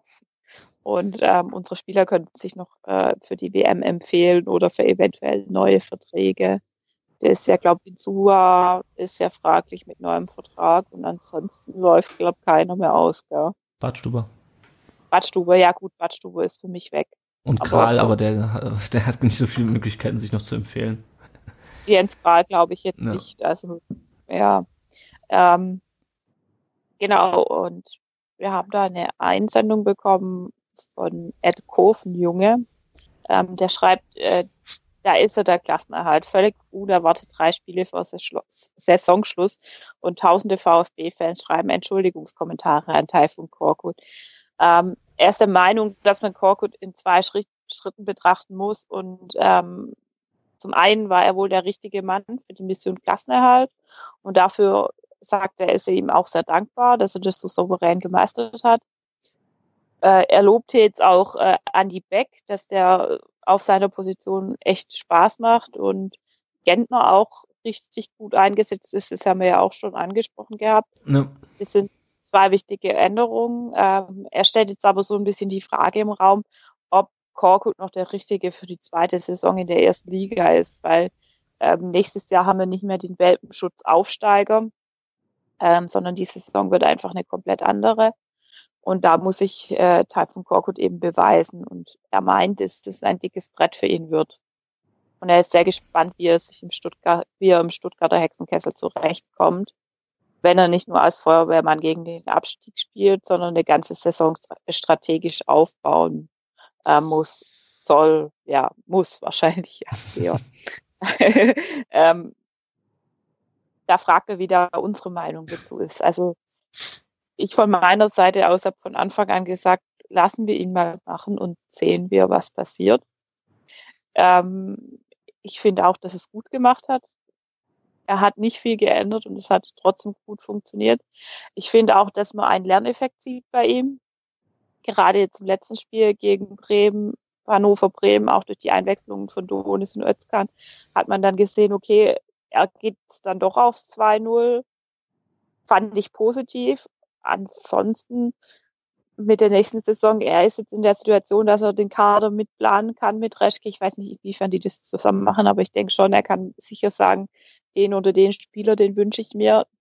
So hat er jetzt einen Kader übernehmen müssen, ähm, bei dem er jetzt nicht mehr viel Mitspracherecht hatte. Mhm. Er konnte jetzt, will er auf die Bank setzen, will er, wen, wen lässt er spielen? Ja, das war sein Entscheidungsspielraum. Und ähm, dementsprechend bin ich gespannt, was er dann aus der nächsten Saison macht, aber ich traue ihm da schon einiges, einiges zu und dass das auch strategisch entwickeln kann. Also mhm. ja. Also ich bin ich, echt mal gespannt. Mhm. machen. Ja. ja. ja. also ich bin auf jeden Fall mal gespannt, ähm, weil ich hatte es vorhin schon mal angesprochen, ich glaube nicht, dass die nächste Saison äh, genauso verlaufen wird oder dass wir die genauso durchspielen können, wie wir jetzt diese Rückrunde mit ihm gespielt haben. Ähm, der wird werden sicherlich, der wird sicherlich jetzt nicht sein Rezept aus der Rückrunde komplett über den Haufen schmeißen. Ähm, die gute Abwehr, die werden wir uns hoffentlich behalten. Ähm, aber es war halt teilweise auch in vielen Spielen einfach das Glück dabei, was uns dann vielleicht in der Hinrunde manchmal ein bisschen gefehlt hat. Und ähm, klar, ein bisschen Glück gehört immer dazu, aber ich hatte manchmal das Gefühl, dass es gut wäre, wenn wir uns ein bisschen davon unabhängiger machen könnten. Ich meine, wir haben jetzt zwar in der Rückrunde ein paar mehr Tore geschossen ähm, als in der Hinrunde, aber wir haben jetzt so am 29. sind jetzt und das bisherige oder der bisherige Negativrekord an geschossenen Toren liegt bei 37. Ähm, das heißt, wenn wir jetzt nicht noch acht Tore schießen in den drei Spielen, dann schließen wir die Saison mit den wenigsten geschossenen Toren der Bundesliga-Geschichte ab. Und ähm, klar, wenn du halt regelmäßig 1-0 gewinnst, ähm, dann klappt das halt auch so. Also wir haben auch, glaube ich, die beste, beste Defensive momentan seit der Meistersaison. Ähm, mhm. Aber da muss auf jeden Fall, wir müssen irgendwie es schaffen, auch mal mehr, zur Not mehr als ein Tor pro Spiel schießen zu können. Ähm, und auch halt nicht äh, nur dann, wenn wie gegen Köln jetzt beispielsweise dem, dem Torwart der Ball durchflutscht. Äh, oder, ja, die, ja. oder, oder, so eine Natur, so ein Naturereignis passiert, wie das Andi Becken Tor schießt. Äh, oder ja. eine, eine, Flanke, eine Flanke trifft. Ähm, deswegen. Ja, das auf jeden Fall, aber wir müssen halt auch immer noch sehen, dass Reschke eigentlich keine komplette Transferperiode hatte, in der ja, er tatsächlich arbeiten konnte, ja. Und, und dementsprechend hatten wir halt Spielermaterial X und ich glaube, dass Korkut aus Spielermaterial X das Beste rausgeholt hat. Und wir das Mögliche mit der Mannschaft erreicht haben. Oder vielleicht auch, ob das jetzt das Bestmögliche ist, möchte ich jetzt nicht beurteilen.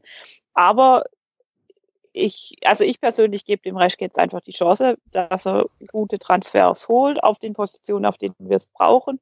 Das ist zum einen der rechte, rechte Verteidiger, das ist vielleicht ähm, irgendwie noch ein Mittelfeldspieler, der ein bisschen flexibler ist, also vielleicht auch in Richtung äh, äh, Zehner gedacht, also vom, vom Spielaufbau her einfach.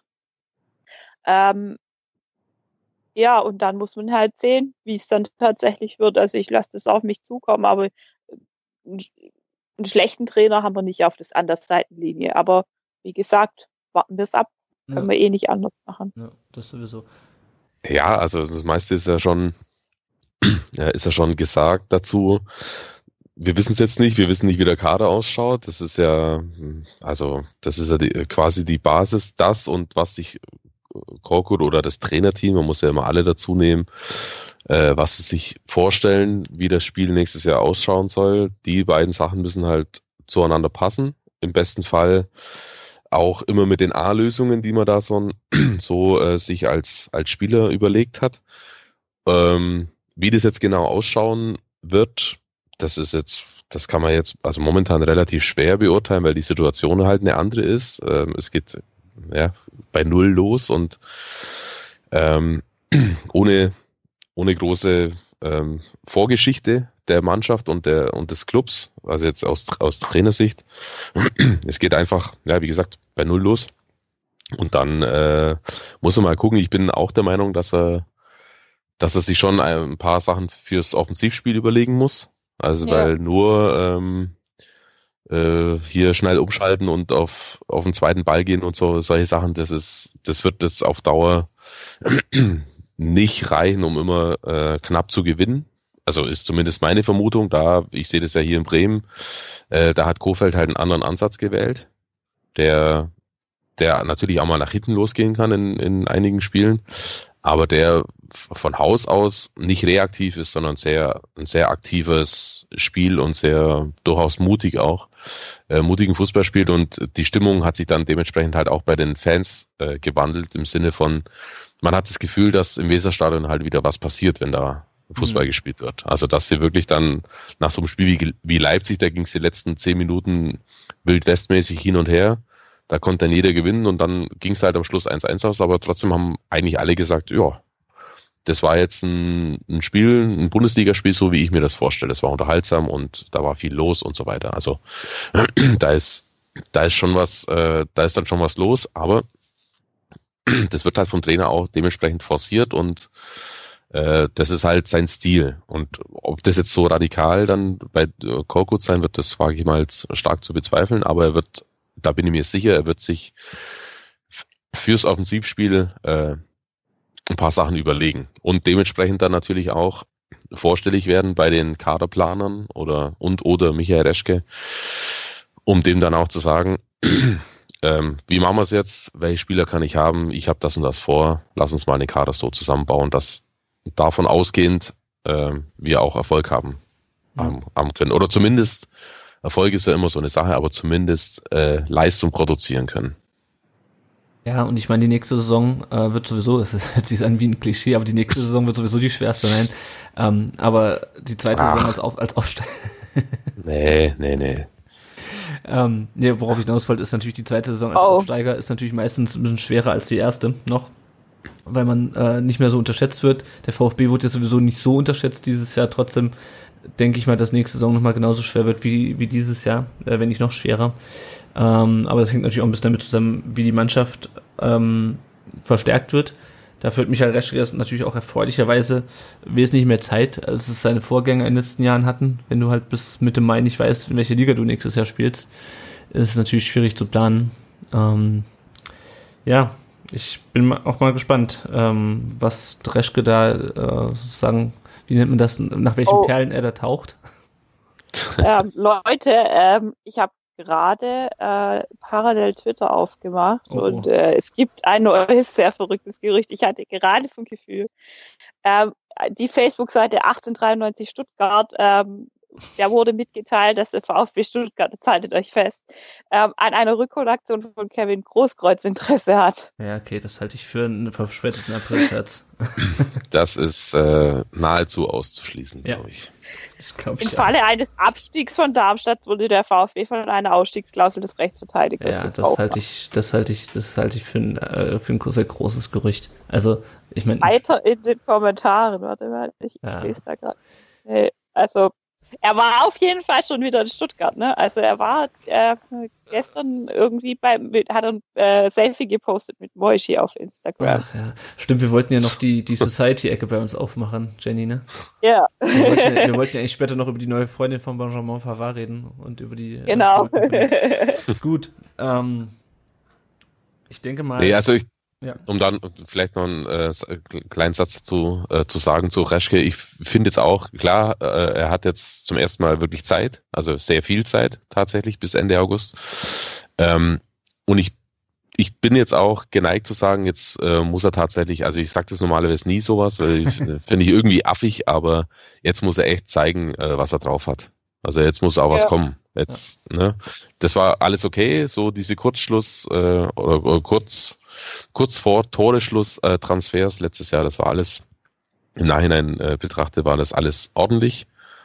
Aber äh, er wurde ja nicht geholt, um ordentlich zu arbeiten, sondern er wurde ja äh, geholt, um sehr gut zu arbeiten. Weil das ist halt ein, eine Sache, die halt funktionieren muss. Transfers müssen zum Großteil einfach funktionieren, im Sinne, dass sie, dass sie der Mannschaft auch weiterhelfen, weil sonst kannst du die beste Vision oder den besten Plan, die beste Idee, Philosophie, wie auch immer, als Trainer haben, am Schluss entscheiden Spiele, äh, Spiele und sonst niemand. Und wenn die nicht gut genug sind, dann wird's auch nichts. Ja, ja. Das habe ich heute, ich habe ein Interview gelesen mit dem Trainer von Nürnberg, äh, wo er auch gesagt hat, wenn die Einheit auf dem Platz nicht stimmt, dann bringt die beste Taktik nichts. Ähm, das geht auch so ein bisschen in die Richtung. Gut, ich weiß nicht, wollen wir noch über die ganze Korko-Thematik sprechen, äh, beziehungsweise die, sein Einstieg beim VfB hatten wir das ja schon vorhin kurz angesprochen. Ich denke mal, wir werden da auch noch in dem Saisonrückblick nochmal ähm, länger drüber sprechen, über den Übergang von, von äh, Wolf zu Korkut. Ich weiß nicht, ob, ob wir das mhm. heute noch groß anreißen wollen. Nee, ich glaube, das wäre echt ein Thema für uns Saisonrückblick. Ja, ich denke auch, das heben wir uns für den Saisonrückblick auf. Gut, dann kommen wir noch zu ein paar weiteren Themen rund um VfB. Und da wir gerade schon über Transfers gesprochen haben, machen wir weiter. Ähm, wir befassen uns ja normalerweise jetzt nicht so viel mit Gerüchten, weil halt auch viel Blödsinn dabei ist, wie beispielsweise eine Rückholaktion von Kevin Großkreuz. Ähm, fix ist noch momentan noch gar nichts. Ähm, Kempf ist wohl schon sehr, sehr, sehr wahrscheinlich, dass der kommt. Da sind wahrscheinlich nur noch Einzelheiten zu klären. Ähm, aber das scheint, da verdichten sich ja die Anzeichen, dass der wohl für die Innenverteidigung kommt. Ähm, ansonsten gibt es viele Namen, die man jetzt auch nicht unbedingt alle kommentieren muss, nur dass man sie mal erwähnt hat. Ähm, besonders geht es natürlich um Rechtsverteidiger, gerade weil man jetzt äh, nach der Verletzung von Andy Beck gemerkt hat, äh, dass man ja keinen mehr hat. Ähm, Jean Zimmer könnte Matze. eventuell zu. Hm? Matze Zimmermann ist auch immer noch da, wenn genau. er dann wieder fit ist. Ja, Saison, Matze, aber ja. ist jetzt auch nicht, ja. Ja, war auch lang verletzt ähm, und ich weiß auch nicht, wie, ob der wirklich so gut also hört sich hart an, aber nee. wie Bundesliga tauglich er ist, weil er hat in der Abstiegssaison, glaube ich, ein paar Spiele noch gemacht. Äh, mhm. Dann in der zweiten Liga häufiger mal gespielt, schönes Tor gegen Würzburg.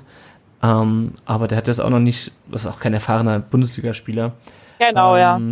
Mbabu aus Bern. Bern ist wohl kurz davor, irgendwie Schweizer Meister zu werden, ähm, die Young Boys. Und äh, dort spielt Mbabu, äh, Rechtsverteidiger, oder Jeremy Toljan, ähm, spielt in Dortmund äh, gerade, kommt ehemals aus der VfB-Jugend. Ähm, da wird auch spekuliert, dass der kommt. Thema Junusovic, der war auch immer mal wieder in der Diskussion. Ich weiß nicht, Stefan, kannst du da mehr sagen? Ist es wahrscheinlich, dass der, dass der zum VfB kommen könnte? Mm, also ich glaube jetzt eher nicht dran. Der wird irgendwie, also das ist mein persönliches äh, Empfinden, dass es nicht passen würde. Ich hm. wüsste jetzt nicht, wie er Stuttgart äh, weiterhelfen könnte, was für eine Position er spielen sollte. Mhm. Ähm, ob ein 30, ich glaube, der ist 30 oder sogar noch älter, ob ein, also ein, ein etwas betagterer Spieler ähm, jetzt ins wirklich ins, äh, ins Beuteschema passt, kann ich mir ehrlich gesagt nicht vorstellen. Hm. Aber nee, äh, er hatte jetzt heute oder gestern, gestern war das glaube ich schon, gestern auch äh, seinen endgültigen Abschied dann oder seinen Abschied endgültig offiziell auch äh, ähm, verlauten lassen von, von Werder, glaube nach sechs Jahren jetzt mittlerweile. Aber ich, nee, glaube ich nicht dran. Nee, ich auch nicht. Äh, ja. Der will, glaube ich, auch ins Ausland, der, der Jus, wie spricht man es? Junusovic. Junusovic. Junusovic, Entschuldigung. ja, kann ja. er wieder nach Österreich gehen. Nee, nee ich habe irgendwas, ähm, Türkei oder China oder sowas. Nee, also. USA war mal wohl, okay. irgendwie, ich glaube Orlando oder sowas, aber du, also wie gesagt. Irgendwas, wo es halt Geld gibt. Ne? Das gibt es, glaube ich, überall. Ja, Sebastian Rudi hat selber dementiert. Genau, also der Aber war auch kurz in der Diskussion, daraufhin hat er gesagt, äh, wo kommt denn das her? Ich kann mir so ein bisschen vorstellen, wo das herkommt, nämlich davon, dass wir halt Andreas Beck und Mario Gomez schon zurückgeholt haben. Ähm, aber ich halte das auch für unrealistisch, dass der kommt. Bernat war ja nochmal von Bayern irgendwie im Gespräch. Ähm, ich kann's, kann ich mir irgendwie auch nicht, ehrlich gesagt, auch nicht vorstellen, dass wir. Ich meine, gut, klar, Bart Stuber wird auch von Bayern mehr oder minder aussortiert, aber ähm, ich glaube nicht, dass wir da schon so weit, so weit sind, dass wir ähm, aussortierte Bayern-Spieler äh, übernehmen. Muss man auch immer aufs Gehalt gucken. Ähm, es ist natürlich auch nochmal interessant zu sehen, ob wir jetzt in der Sommerpause nochmal weitere Anteile verkaufen können. Ähm, an wen auch immer. Es ist ja mittlerweile beim VfB scheinbar egal an wen. Ähm, ja, also da könnte, könnte natürlich auch nochmal frisches Geld reinkommen, weil ich glaube, die großen Transfererlöse werden wir es in äh, diesem Sommer nicht haben.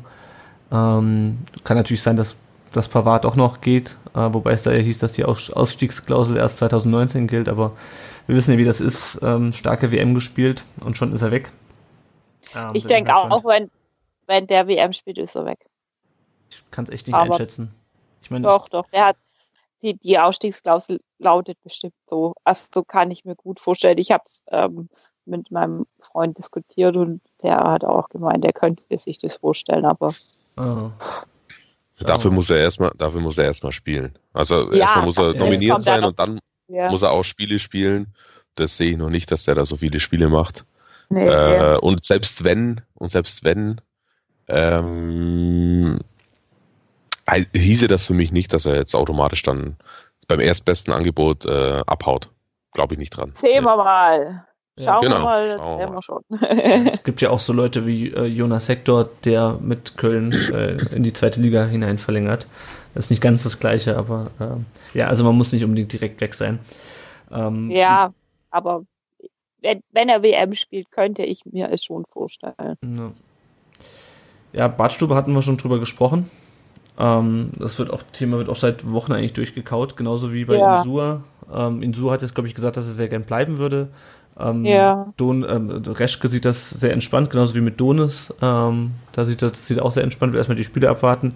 Bartstuber, ähm, ja, müssen halt gucken. Er ist, ist schon da starker Verteidiger, äh, aber auch bei ihm weiß man natürlich nicht. Also zum einen will er natürlich nochmal Champions League spielen, wobei ich ihn, glaube ich, nicht sehe, dass der nochmal Champions League Stamm spielt. Ich, also ich könnte mir vorstellen, dass der mal eingewechselt wird, aber ich weiß nicht, ob es bei ihm noch für die Champions League reicht, um ganz ehrlich zu sein. Ähm, aber für uns ist er natürlich wertvoll. Ähm, aber im Zweifelsfeld könnten wir ihn, glaube ich, auch ersetzen. Also es wäre wär, wär schmerzhaft, sag ich mal, oder anstrengend, ihn zu ersetzen, aber ähm, es ist auch nicht unersetzlich. Sag ich mal. Ich weiß nee. nicht, wie, wie ihr das auf Stuber seht. Ja, nee, nee, nee. Also wenn Kempf jetzt kommt, äh, Kempf ist halt so eine Sache, der ist oft verletzt. Mhm. Äh, und auch immer lang verletzt. Der hat nicht, also nicht so zwei Wochen, sondern wirklich mal ein Vierteljahr. Äh, ich habe den deswegen halt, äh, deswegen auch nicht mehr, schon lange nicht mehr Fußball spielen sehen. Das letzte Mal war tatsächlich äh, letzten Sommer bei der U21 EM mhm. und da war der sensationell gut. Ja. Da fand mhm. ich den überragend gut und der auch ein Linksfuß, äh, der halt ein Spiel aufbauen kann. Und da ist der VfB ja. wirklich sehr gut. Also da gibt's gar nichts. Da sind sie wirklich hervorragend äh, aufgestellt, wenn der jetzt kommen sollte, was äh, was Spieleröffnung von den Innenverteidigern ausge, äh, aus angeht. Ja. Mit den Spielern, die sie da haben, jetzt schon mit Batschubo, der auch unter anderem deswegen geholt, weil er das halt kann. äh, da gibt's, also das finde ich ganz gut mit Kempf. Wie gesagt, der sollte halt tunlichst nicht äh, dauerverletzt sein, so wie es jetzt die letzten mhm. Monate und vielleicht sogar auch, ich habe es jetzt nicht so genau verfolgt, äh, aber auch gefühlt die letzten Jahre äh, schon war. Mhm. Und vielleicht eine letzte Sache, eine letzte Sache zu Donis vielleicht noch. Äh, ich würde mir wünschen, in den letzten drei Spielen, dass es mindestens ein äh, Experimentierspiel, sag, nenne ich das jetzt einfach mal, gibt. Also mhm. wo wir weggehen von der Aufstellung, die ich jetzt am, äh, was weiß ich, Mittwochabend schon äh, vorhersehen kann für den Samstag, sondern dass wir wirklich was ähm, eine andere Grundordnung sehen, eine andere Spielsystematik und andere Spiele. Und da würde ich Donis gern sehen und würde mir wünschen, dass er ein tolles Spiel macht, dass er mit einem guten Gefühl aus der Saison rausgeht. Ja, mhm. das, das ja, das, gut. Äh, würde ich ihm auch wünschen. Ich denke halt auch, ich weiß nicht, ähm, es, es gab ja jetzt dieses, diese Gentner-Bericht, in dem auch drin stand, ja, dass Gentner auch Spieler wie den, ähm, ich glaube, es war jetzt nicht Wortlaut selbstverliebt oder sonst irgendwas, ähm, selbstverliebten Holger Badstuber zurechtweist, der ja meint, er kann alles. Äh, ich glaube, wenn sowas, das das schreibt die Stuttgarter Zeitung ja auch nicht von ungefähr, solche, solche Sachen, dass Badstube da sich selbst über die Mannschaft stellt und solche Dinge. Sowas greift man ja nicht aus der Luft. Ähm, ich denke, dass das schon ein klarer Hinweis darauf ist, dass es mit Holger Badstube nicht weitergeht. Ich weiß nicht, ich kann es aus Pressesicht nicht beurteilen.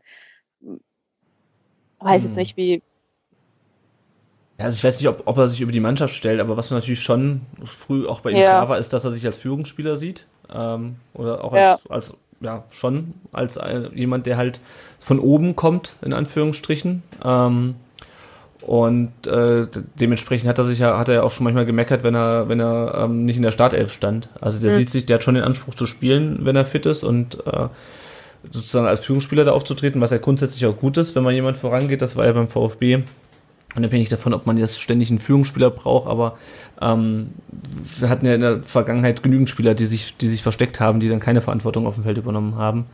Ähm, ja, aber klar, das ist natürlich dann innerhalb so einer Mannschaft, ähm, kommt das halt manchmal dann auch nicht so gut an, entsprechend. Ähm, also mir fällt schwer, da momentan eine Tendenz abzuleiten, ob er bleibt oder nicht. Hängt wahrscheinlich auch davon ab, was er noch für Ange ob, er, ob er noch Angebote kriegt. Ähm, mhm. Ja sehen wir dann. Ja, jetzt bevor wir noch. So. Ja? Ja. Ich wollte noch eins, eine Sache äh, kurz einschieben. Ich habe nämlich noch, noch eine Frage ähm, verschwiegen vom Ed Kurvenjunge, die äh, sich an den Stefan richtet. Ganz kurz nochmal zum Thema Bremen. Er schreibt, ja. in Bremen wiederholt sich ein beliebtes Muster zum mittlerweile dritten Mal. Der Trainer aus der Jugend des Vereins wird zum Cheftrainer, schafft den Klassenhalt und bekommt einen Vertrag. Zweimal ist das schon in der darauffolgenden Saison schiefgegangen. Warum wird es diesmal besser oder wird es genauso laufen? Vielleicht kannst du darauf noch ganz kurz eingehen, damit wir die Frage noch beantwortet haben. Ja, das wird, das wird besser, äh, weil Kofeld ein besserer Trainer ist als die anderen zwei davor. Und ähm, weil er, wie gesagt, äh, eine klare Idee hat, wie er spielen lassen will und auch den richtigen, den richtigen Touch für die Mannschaft hat und für die Fans hat. Also er weiß, was quasi äh, Werder-like ist, also was die Leute sehen wollen und kann das auch vermitteln. Er ist handwerklich hervorragend und ich lehne mich jetzt mal weit aus dem Fenster, aber äh, ich habe das Inter schon ein paar Mal angesprochen, weil ich ihn jetzt auch wirklich äh, sehr eng verfolgt habe die letzten Monate. Ich finde, der hat absolutes Starpotenzial, der Typ. Also Starpotenzial im Sinne von, der muss sich nicht verstecken hinter den ganzen äh, sehr gehypten, da können sie ja nichts dafür, aber trotzdem sehr gehypten Trainer wie Nagelsmann, Tedesco und so weiter. Äh, da ist der nicht schlechter. Und deswegen wird es diesmal funktionieren. Sehr schön. Das ist ja auch was, was ich mir für den VfB erhoffe. Dass Korkut jetzt endlich der ist, der mal länger als äh, zwei oder länger als anderthalb Saisons durchhält. Da hat Wolf ja schon fast echt einen Rekord äh, geschafft, indem er es anderthalb Jahre äh, durchgehalten hat. ja. ähm, da hoffe ich mir, dass Korkut jetzt endlich mal derjenige ist, mit dem wir mal vielleicht zwei Jahre oder vielleicht sogar drei Jahre äh, zusammenarbeiten. Das wäre cool. I doubt it. Schauen wir mal. Gut, ähm, willst, willst du mit, den, mit dem VfB 2 und dem Nachwuchs weitermachen, Jenny? Ja, das ist ja eigentlich nur ein kurzer Überblick, ähm, genau. was da seit der letzten Folge so passiert ist. Also der VfB 2 hat mit 2 zu 1 gegen den Tabellenführer gewonnen. Richtig? Ja, Saarbrücken. Das war Saarbrücken. Ähm, der Nikolaus Sessa hat zweimal getroffen und der drückt auch unbedingt darauf, dass er zu den Profis möchte. Hm, muss man sehen, wie sich das entwickelt, aber wäre auf jeden Fall schade, wenn wir den irgendwie verlieren würden. Ja. Also den würde ich auf jeden Fall versuchen, im Verein zu halten. Ja, da muss man, muss man einfach gucken. Ähm, ich, genau. hoffe, ich, hoffe, dass er, dass er das Zeug dafür hat, ähm, dass man genau. aus, auch von Amateuren kommt. Ähm, ja. Muss man schauen. Genau, ähm, die haben jetzt 45 Punkte, also haben auch die magische 40-Punkte-Marke schon geknackt aus 33 Spielen und die sind damit so gut wie durch. Ähm, in der A-Jugend gab es zuletzt zwei Siege, einmal ein 2-0 in Unterhaching und ein 3-1 in Frankfurt. Auch die haben damit den Klassenerhalt äh, geschafft. Die Saison wird wohl im grauen Mittelfeld enden, also ähnlich wie bei der ersten Mannschaft. Ja. Sessa ähm, übrigens mit elf Toren in 27 Spielen, das, um das noch ja, zu ergänzen. Genau, ist, glaube ich, ganz ordentlich. Ne? Ja. Ähm, die B-Jugend hat 4-4 beim Tabellenführer aus München gespielt und ähm, 2-1 gegen Nürnberg. Es sind noch ähm, fünf Spiele zu spielen und der VfB hat im Moment sieben Punkte Rückstand und ein Spiel weniger als die Bayern. Jo, wird dann wohl auch eher nicht mehr einholbar sein, oder? Ja, gut, es ist auf jeden Fall schwierig. Es ist nicht unmöglich, aber ja, ähm, ja. Also wahrscheinlich werden wir auch dieses Jahr keine Nachwuchsmannschaft ähm, in der Meisterschaftsendrunde sehen, fürchte ich. Ja, schade eigentlich, aber gut, ist dann halt so, aber besser, wie wenn jetzt irgendjemand absteigt. Ja. Ah können vielleicht direkt Über den Übergang schaffen zu den sonstigen Themen, äh, die wir noch haben genau. im VfB. Es gab wieder ein VfB im Dialog zum Nachwuchsleistungszentrum. Ähm, Gibt es auch noch auf YouTube zu sehen. Geht ungefähr eine Stunde, ist sehr interessant. Ähm, es, ich wurde sogar zweimal mit Fragen namentlich erwähnt. Ähm, Gruß an dieser Stelle an den Moderator von, von äh, VfB im Dialog. Ich war nicht sauer, als ich gefragt habe, ähm, ob das Herumeiern um die zweite Mannschaft wirklich hätte sein müssen. Ähm, ja, ist auf jeden Fall, war auf jeden Fall sehr interessant. Ähm, Thomas Hitzelsberger war da, Michael Reschke. Ähm, es wurde bekannt gegeben, dass äh, die Jugendarbeit jetzt schon zu 60 Prozent finanziell auf eigenen Beinen steht. Äh, und das, obwohl sich Porsche äh, zurückgezogen hat ähm, aus, der, aus der Finanzierung zugunsten von Daimler. Ähm, was mich jetzt nicht so wirklich überrascht, ähm, dass Daimler da keinen zweiten äh, aus dem Autobereich haben will, möchte. Ähm, uns wird bekannt gegeben, dass das Nachwuchsleistungszentrum den VfB 8 Millionen Euro im Jahr kostet. Ähm, da hat man da auch mal eine Zahl dazu gehört. Schaut euch das auf jeden Fall nochmal an. Ähm, Hannes Wolf, äh, über den hatten wir auch schon kurz gesprochen heute, und Thomas Sitzelsberger, den gerade erwähnten, die werden WM-Experten in der ARD. Äh, wer also ein bisschen, auch in der Sommerpause ein bisschen VfB-Feeling haben will, sollte dann wahrscheinlich ARD schauen. Ähm, ja ich freue mich schon sehr drauf, wenn Hannes Wolf wieder das Wort Int Intensität ausspricht. Das kann er einfach so schön. Also ich, ich, ich freue mich drauf, ihn wieder reden zu hören. Also das ähm, ist echt schön, dass, dass er das macht. Also ja. finde ich echt gut. Ja. Dann können wir zum ersten Mal oder zum, ja, eigentlich zum ersten Mal fast, äh, im Podcast mal was Tagesaktuelles berichten. Normalerweise ist das beim Zwei-Wochen-Rhythmus schwierig. Heute wurden die Dauerkartenpreise für die kommende Saison bekannt gegeben. Die Dauerkarten werden nächstes Jahr äh, 17 Euro teurer insgesamt. Äh, hängt laut VfB mit verschiedenen Sachen zusammen, mit Kosten für Sicherheit und Catering und Mindestlohn und man sei ja die letzten Jahre immer beim gleichen Preis geblieben. Nächste Saison kostet auf jeden Fall 17 Euro mehr. Ähm, ein Vollzahler für einen Stehplatz kostet dann 215 Euro für die Saison. Für Mitglieder mhm. 198 und ähm, der Übersteiger, der Blog, äh, der sich mit dem FC St. Pauli beschäftigt, oder das Fanzine ja vor allem, ähm, die machen ja jedes Jahr so einen, so einen Vergleich der Dauerkartenpreise. Wenn man die Preis von nächster Saison jetzt auf diese Saison umlegen würde, äh, was natürlich nicht ganz passt, weil die anderen wahrscheinlich auch ihre Preise anpassen, dann wären wir damit mit den 215 Euro in der Spitzengruppe. Ich bin mal gespannt, wie das denn aussieht. Ähm, ja, und ich glaube, die größte, das größte Ereignis, die größte Neuigkeit abseits des Rasens in den letzten Tagen war das neue Trikot für die Saison 2018, 2019. Der VfB ja. wird am 9. September 125 Jahre alt und dementsprechend gibt es ein Jubiläums-Traditionstrikot. Aber ich weiß nicht, Jenny, wie gefällt es dir? Also das, was mir am aller, aller, aller, allermeisten gefällt, das habe ich auch schon auf Twitter kundgetan. Es gibt endlich einen Damenschnitt von dem Trikot, ja. Gab's weil, das äh, weil, nee, nee, also es gab bisher Herren- und Kindergrößen und ich stimmt, bin ja, ja jetzt ähm, also ich bin schon ein bisschen lauchartig figürlich und ähm, du willst sagen, dass du krank bist. ja, das, das darf man ja. ja. ähm, ich habe immer das 176er angehabt oder Herren S und es ist einfach, äh, ich hatte trotzdem noch das Gefühl, ich habe einen Sack an. Mhm. Und ähm, deshalb freue ich mich einfach echt drüber, weil viele andere Vereine diesen Ladies-Schnitt haben und auch das Nationaltrikot gibt es in diesem ähm, Damenschnitt, äh, dass es jetzt echt eins gibt. Und ich glaube auch, dass sich da andere Mädels drüber freuen und es hat auch dann doch, ja, ja, ja.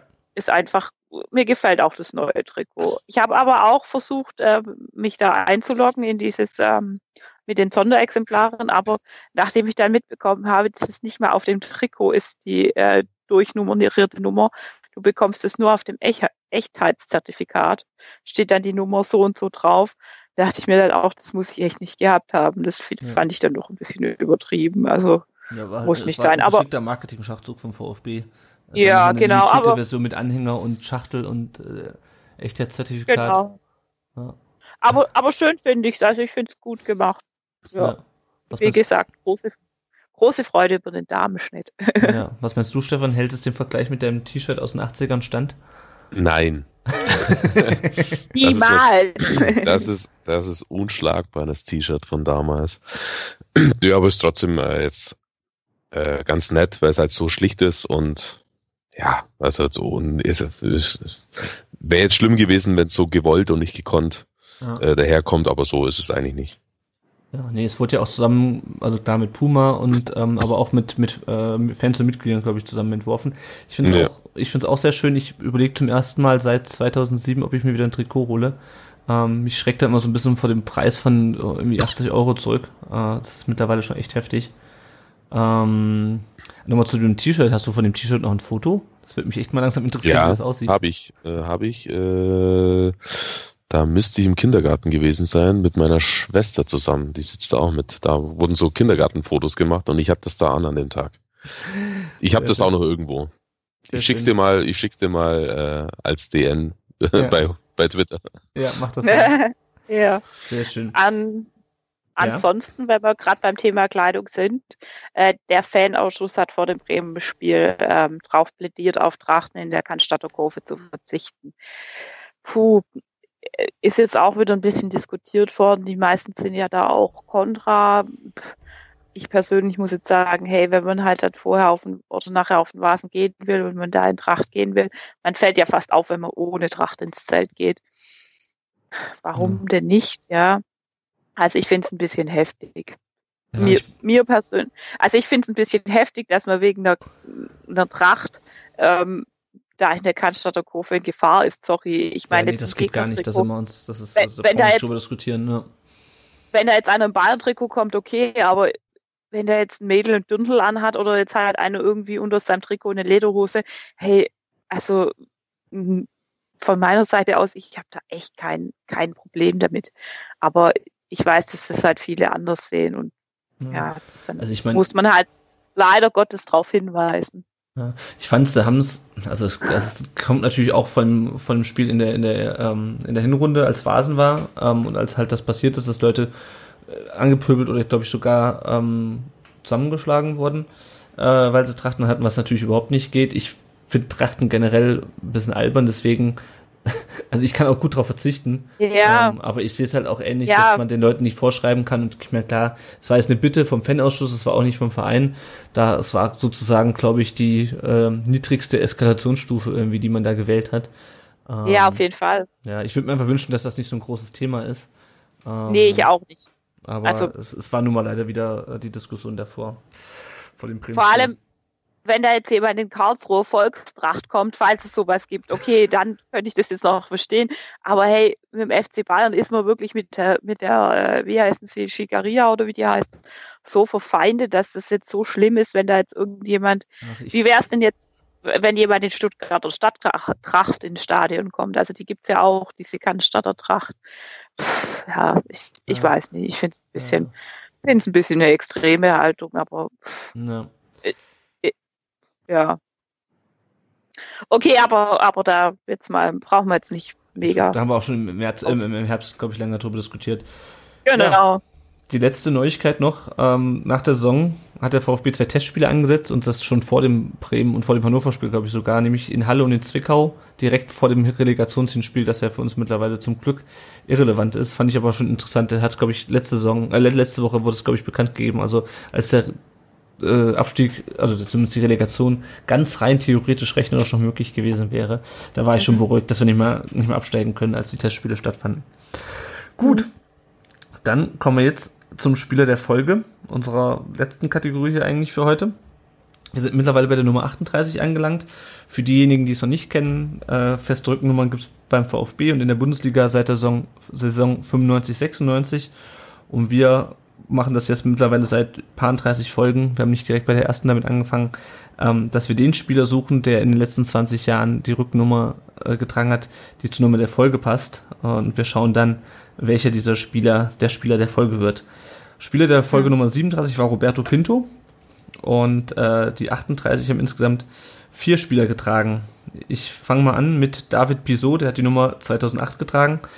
Gebürtiger Karlsruher, kam 2003 vom KSC zum VfB, hat dann ein einziges Ligaspiel gemacht. Äh, da hatten wir auch, glaube ich, schon mal, das war ein Spiel gegen HSV damals, als äh, Armin Fee Verteidiger ausgegangen sind. Hat später dann in Ingolstadt gespielt und in Osnabrück. Dann hat er letzte Saison in Würzburg gespielt, äh, also gemeinsam mit dem VfB in der zweiten Liga und ist im Sommer zum KSC zurückgekehrt, die momentan drauf und dran sind, zumindest den Relegationsplatz äh, in der dritten Liga zu erobern. Die äh, Direktaufsteiger stehen Äh. schon fest mit Magdeburg und Paderborn, aber äh, ja, die Alternative zum KSC wäre wie in Wiesbaden, die brauche ich auch nicht unbedingt in der zweiten Liga. Äh, lieber wie der KSC, aber wir wissen ja, ähm, ich habe ich das erzählt mit der Schulung, auf der ich war, ähm, in der Stadt- Karlsruhe, Ja, mit der Stadt Karlsruhe, die der irgendwie Stadt Karlsruhe. Die, die planen, dass sie in, in zwei Jahren erste Liga spielen. Also von dem her, für, für, für, für Stadion, ne? Naja, das hast du ja, erzählt. genau. Ja. Dann äh, hat die Nummer 38 auch ein gewisser Daniel Lub- Luboja getragen, der, denke ich mal, allen VfB-Fans, äh, die zu der Zeit schon ähm, den VfB verfolgt haben, ein Begriff sein sollte. Der hat die zweimal getragen, einmal von 2.5 bis 2.6 und einmal von 2.8 bis 2.9. Der kam 2005 leihweise von Paris Saint-Germain zum VfB, hat dann ähm, nachdem er dann, glaube ich, äh, da bleiben sollte, als die Leih also als er dann fest verpflichtet wurde, hat er dann aber das doppelte Gehalt plötzlich verlangt, äh, obwohl er noch einen laufenden Vertrag hatte. Ähm, und auf jeden Fall war er dann Persona non grata am Vasen, äh, wie man so sagt. Hat insgesamt für den VfB acht Tore in 19 Spielen geschossen, wurde dann aber nach dieser, nach diesem Zwischenfall mit der Vertragsverlängerung und dem Gehalt erst an den HSV verliehen, dann in Wolfsburg, ähm, auch, also auch alles so Erfolgsvereine, wobei das ist, war damals noch ein bisschen anders. ähm, hat sich dann später nochmal entschuldigt äh, für diese ganze Geschichte bei der Saisoneröffnung, wurde ein halbes Jahr später wieder aus dem Kader gestrichen aus disziplinarischen Gründen und ist dann nach Grenoble nach Frankreich gewechselt. Der hat 2014 seine Karriere beendet und ist jetzt Scout für Legia Warschau in Polen. Dann hat von 2009 bis 2010 Clemens Walch die äh, Nummer getragen. Der kam 2008 aus Salzburg zum VfB, also Österreicher. Hat 49 Spiele und 8 Tore für den VfB 2 gemacht, nur zwei Bundesligaspiele. Ist dann nach Lautern gegangen, nach Dresden und spielt äh, bei der SV Ried in Österreich. Mit denen ist er in die zweite österreichische Liga abgestiegen 2017. Und der letzte Träger der Nummer 38, also langsam wird es auch echt dünne mit den Nummern. Ähm, Ermin Bikakci, Bicakcik? Bicakcik? Ich weiß nicht, ich, früher konnte ich das mal. Bicakcik. So. Ähm, ja. Genau, von 2010 bis 2012. Der ist mit seiner Familie Anfang der 90er Jahre vor dem Jugoslawienkrieg geflüchtet. Ich glaube, er kommt aus, oder er ist jetzt auch Nationalspieler von äh, Bosnien und Herzegowina. Ähm, kam 2005 dann mit 15 Jahren zum VfB, hat 23 Spiele für die zweite Mannschaft gemacht und nur ein Bundesligaspiel. Ist dann 2012 nach Braunschweig gegangen, äh, mit denen auch aufgestiegen und spielt seit 2014, also auch schon mittlerweile vier Jahre in Hoffenheim. Ja, das sind die vier Spieler, äh, die sich um den Titel Spieler der Folge Nummer 38 bewerben. Ähm, also wir haben also Daniel Luboja, wir haben gebürtigen Karlsruhe, wir haben äh, Clemens Walch und wir haben Ermin Bicakcik. Ach Gott. Was, wer ist denn euer Spieler der Folge? Äh, keine Ahnung. Also ich kenne alle irgendwie nicht richtig. Ich würde jetzt wegen dem sympathischen Vornamen Clemens, Clemens Walch nehmen, aber sehr gut. Ja, wir müssen, das, wir müssen das auch langsam beenden. Also ich glaube, bei der Nummer bei Folge 45 haben wir nur noch ja. Mario Gomez übrig, der die Nummer mal getragen hat. Aber um, bei Nummer 44 haben wir Alex Maxim. Ne? das stimmt, aber auch nur als einer der wenigen. Ich glaube, da gab es noch zwei ja. Ersatzleute, die die Nummer noch hatten. Stefan, was sagen die? die ich nehme ich nehm, ich nehm Duboya wegen seiner Streifenhörnchen-Optik. Oder äh, ja, zu einer schwierigen Zeit auch da war. Äh, ich glaube, das war, war das nicht die Trapattoni-Saison, ja, wenn mich ja. nicht alles täuscht. Ja. ja. Gut, also ich nehme den. Super. Okay. Ich denke, ich werde den Namen, den Herrn mit dem schwierigen Namen nehmen. Ähm, Biko. Dann musst du ihn ja jetzt nochmal sagen. Bicakcic. So, so müsste es, glaube ich, genau. richtig sein. Ja. Ähm, weil ich eigentlich auch, der ist ja auch kein ganz schlechter Verteidiger gewesen, den hätte ich mir in manchen Jahren dann doch nochmal beim VfB gewünscht in den letzten Jahren ähm, als unsere Abwehr ziemlich mies war. Ähm, ja, aber einer der vielen, die den VfB dann verlassen haben, ohne groß für die erste Mannschaft gespielt zu haben. Gut, genau. ihr könnt natürlich auch wieder abstimmen über den Spieler der Folge. Ähm, zwischen diesen Vieren werde ich dann wieder eine Abstimmung freischalten auf der Webseite auf rundumdenbrustring.de und da könnt ihr direkt, äh, wenn die Folge online ist, auch abstimmen. Genau. Ähm, dann kommen wir zum Thema Patreon, finanzielle Unterstützung für uns. Ähm, also für rund um den Brustring. Ähm, wer möchte, kann uns auf Patreon mit einem kleinen monatlichen Betrag finanziell unterstützen. Äh, das Geld verwenden wir für laufende Kosten, für neues Equipment oder sparen es an, falls jetzt irgendjemand von uns mal sein Headset kaputt oder Mikro kaputt oder sonst irgendwas kaputt geht. Ähm, äh, dafür gibt es auch verschiedene Belohnungen. Das seht ihr aber auch auf der Patreon-Seite und auch kleine Spenden helfen uns auch. Und wenn ihr uns was per PayPal zukommen lassen wollt, ist auch das möglich. An der Stelle vielen Dank an die Jungs, die uns schon unterstützen. Das sind Matthias, Ron und Christoph auf dem Timo Hildebrand Level ähm, mit 5 Euro und damit sind auch unsere monatlichen Kosten für Hosting und Nachbearbeitung schon gedeckt. Das ist wahnsinnig toll für uns und dafür bedanken wir uns auch ganz herzlich an der Stelle. Und wie gesagt, das Geld, das wir nicht ausgeben, das sparen wir für sinnvolle Zwecke. Genau. An der Stelle, ja, ja, genau. Soll ich das Tippspiel gleich mitmachen? Mach das Tippspiel gleich mit. Genau.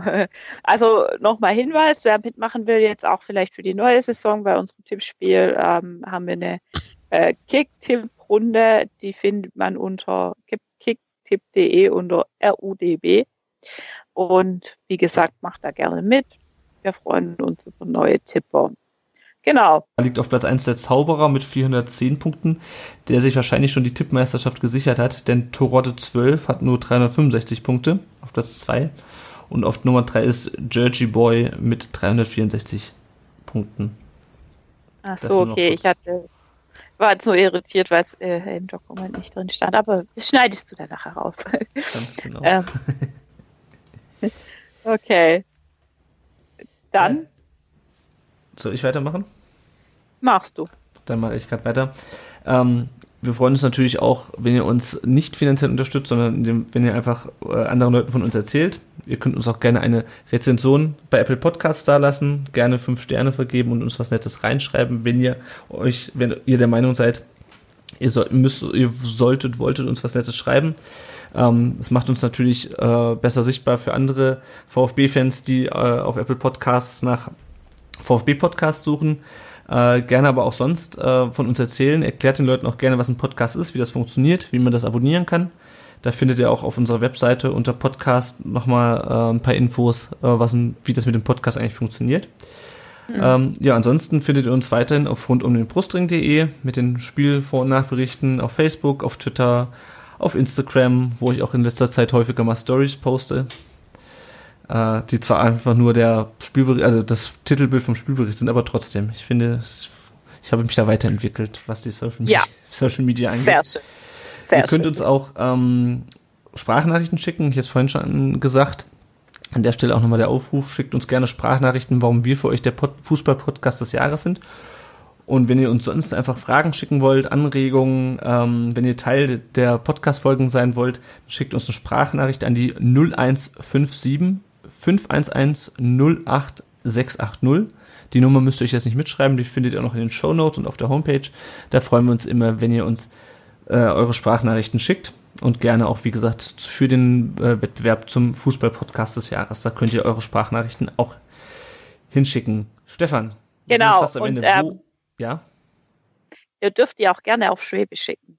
Weil es hieß ja, wir, wir, sprechen, wir, wir sprechen zu wenig Schwäbisch, also, aber wir verstehen es. Also es ist nicht so, dass wir es nicht verstehen. Also ich auf jeden Fall. Ja, wir müssen irgendwann nochmal so eine Schwäbisch, ähm, so eine Schwäbisch-Folge Genau. Stefan, wenn man dir folgen möchte, wo findet man dich im Internet? Äh, bei Twitter als Ed Knallgeber. Das war's schon. Sehr gut.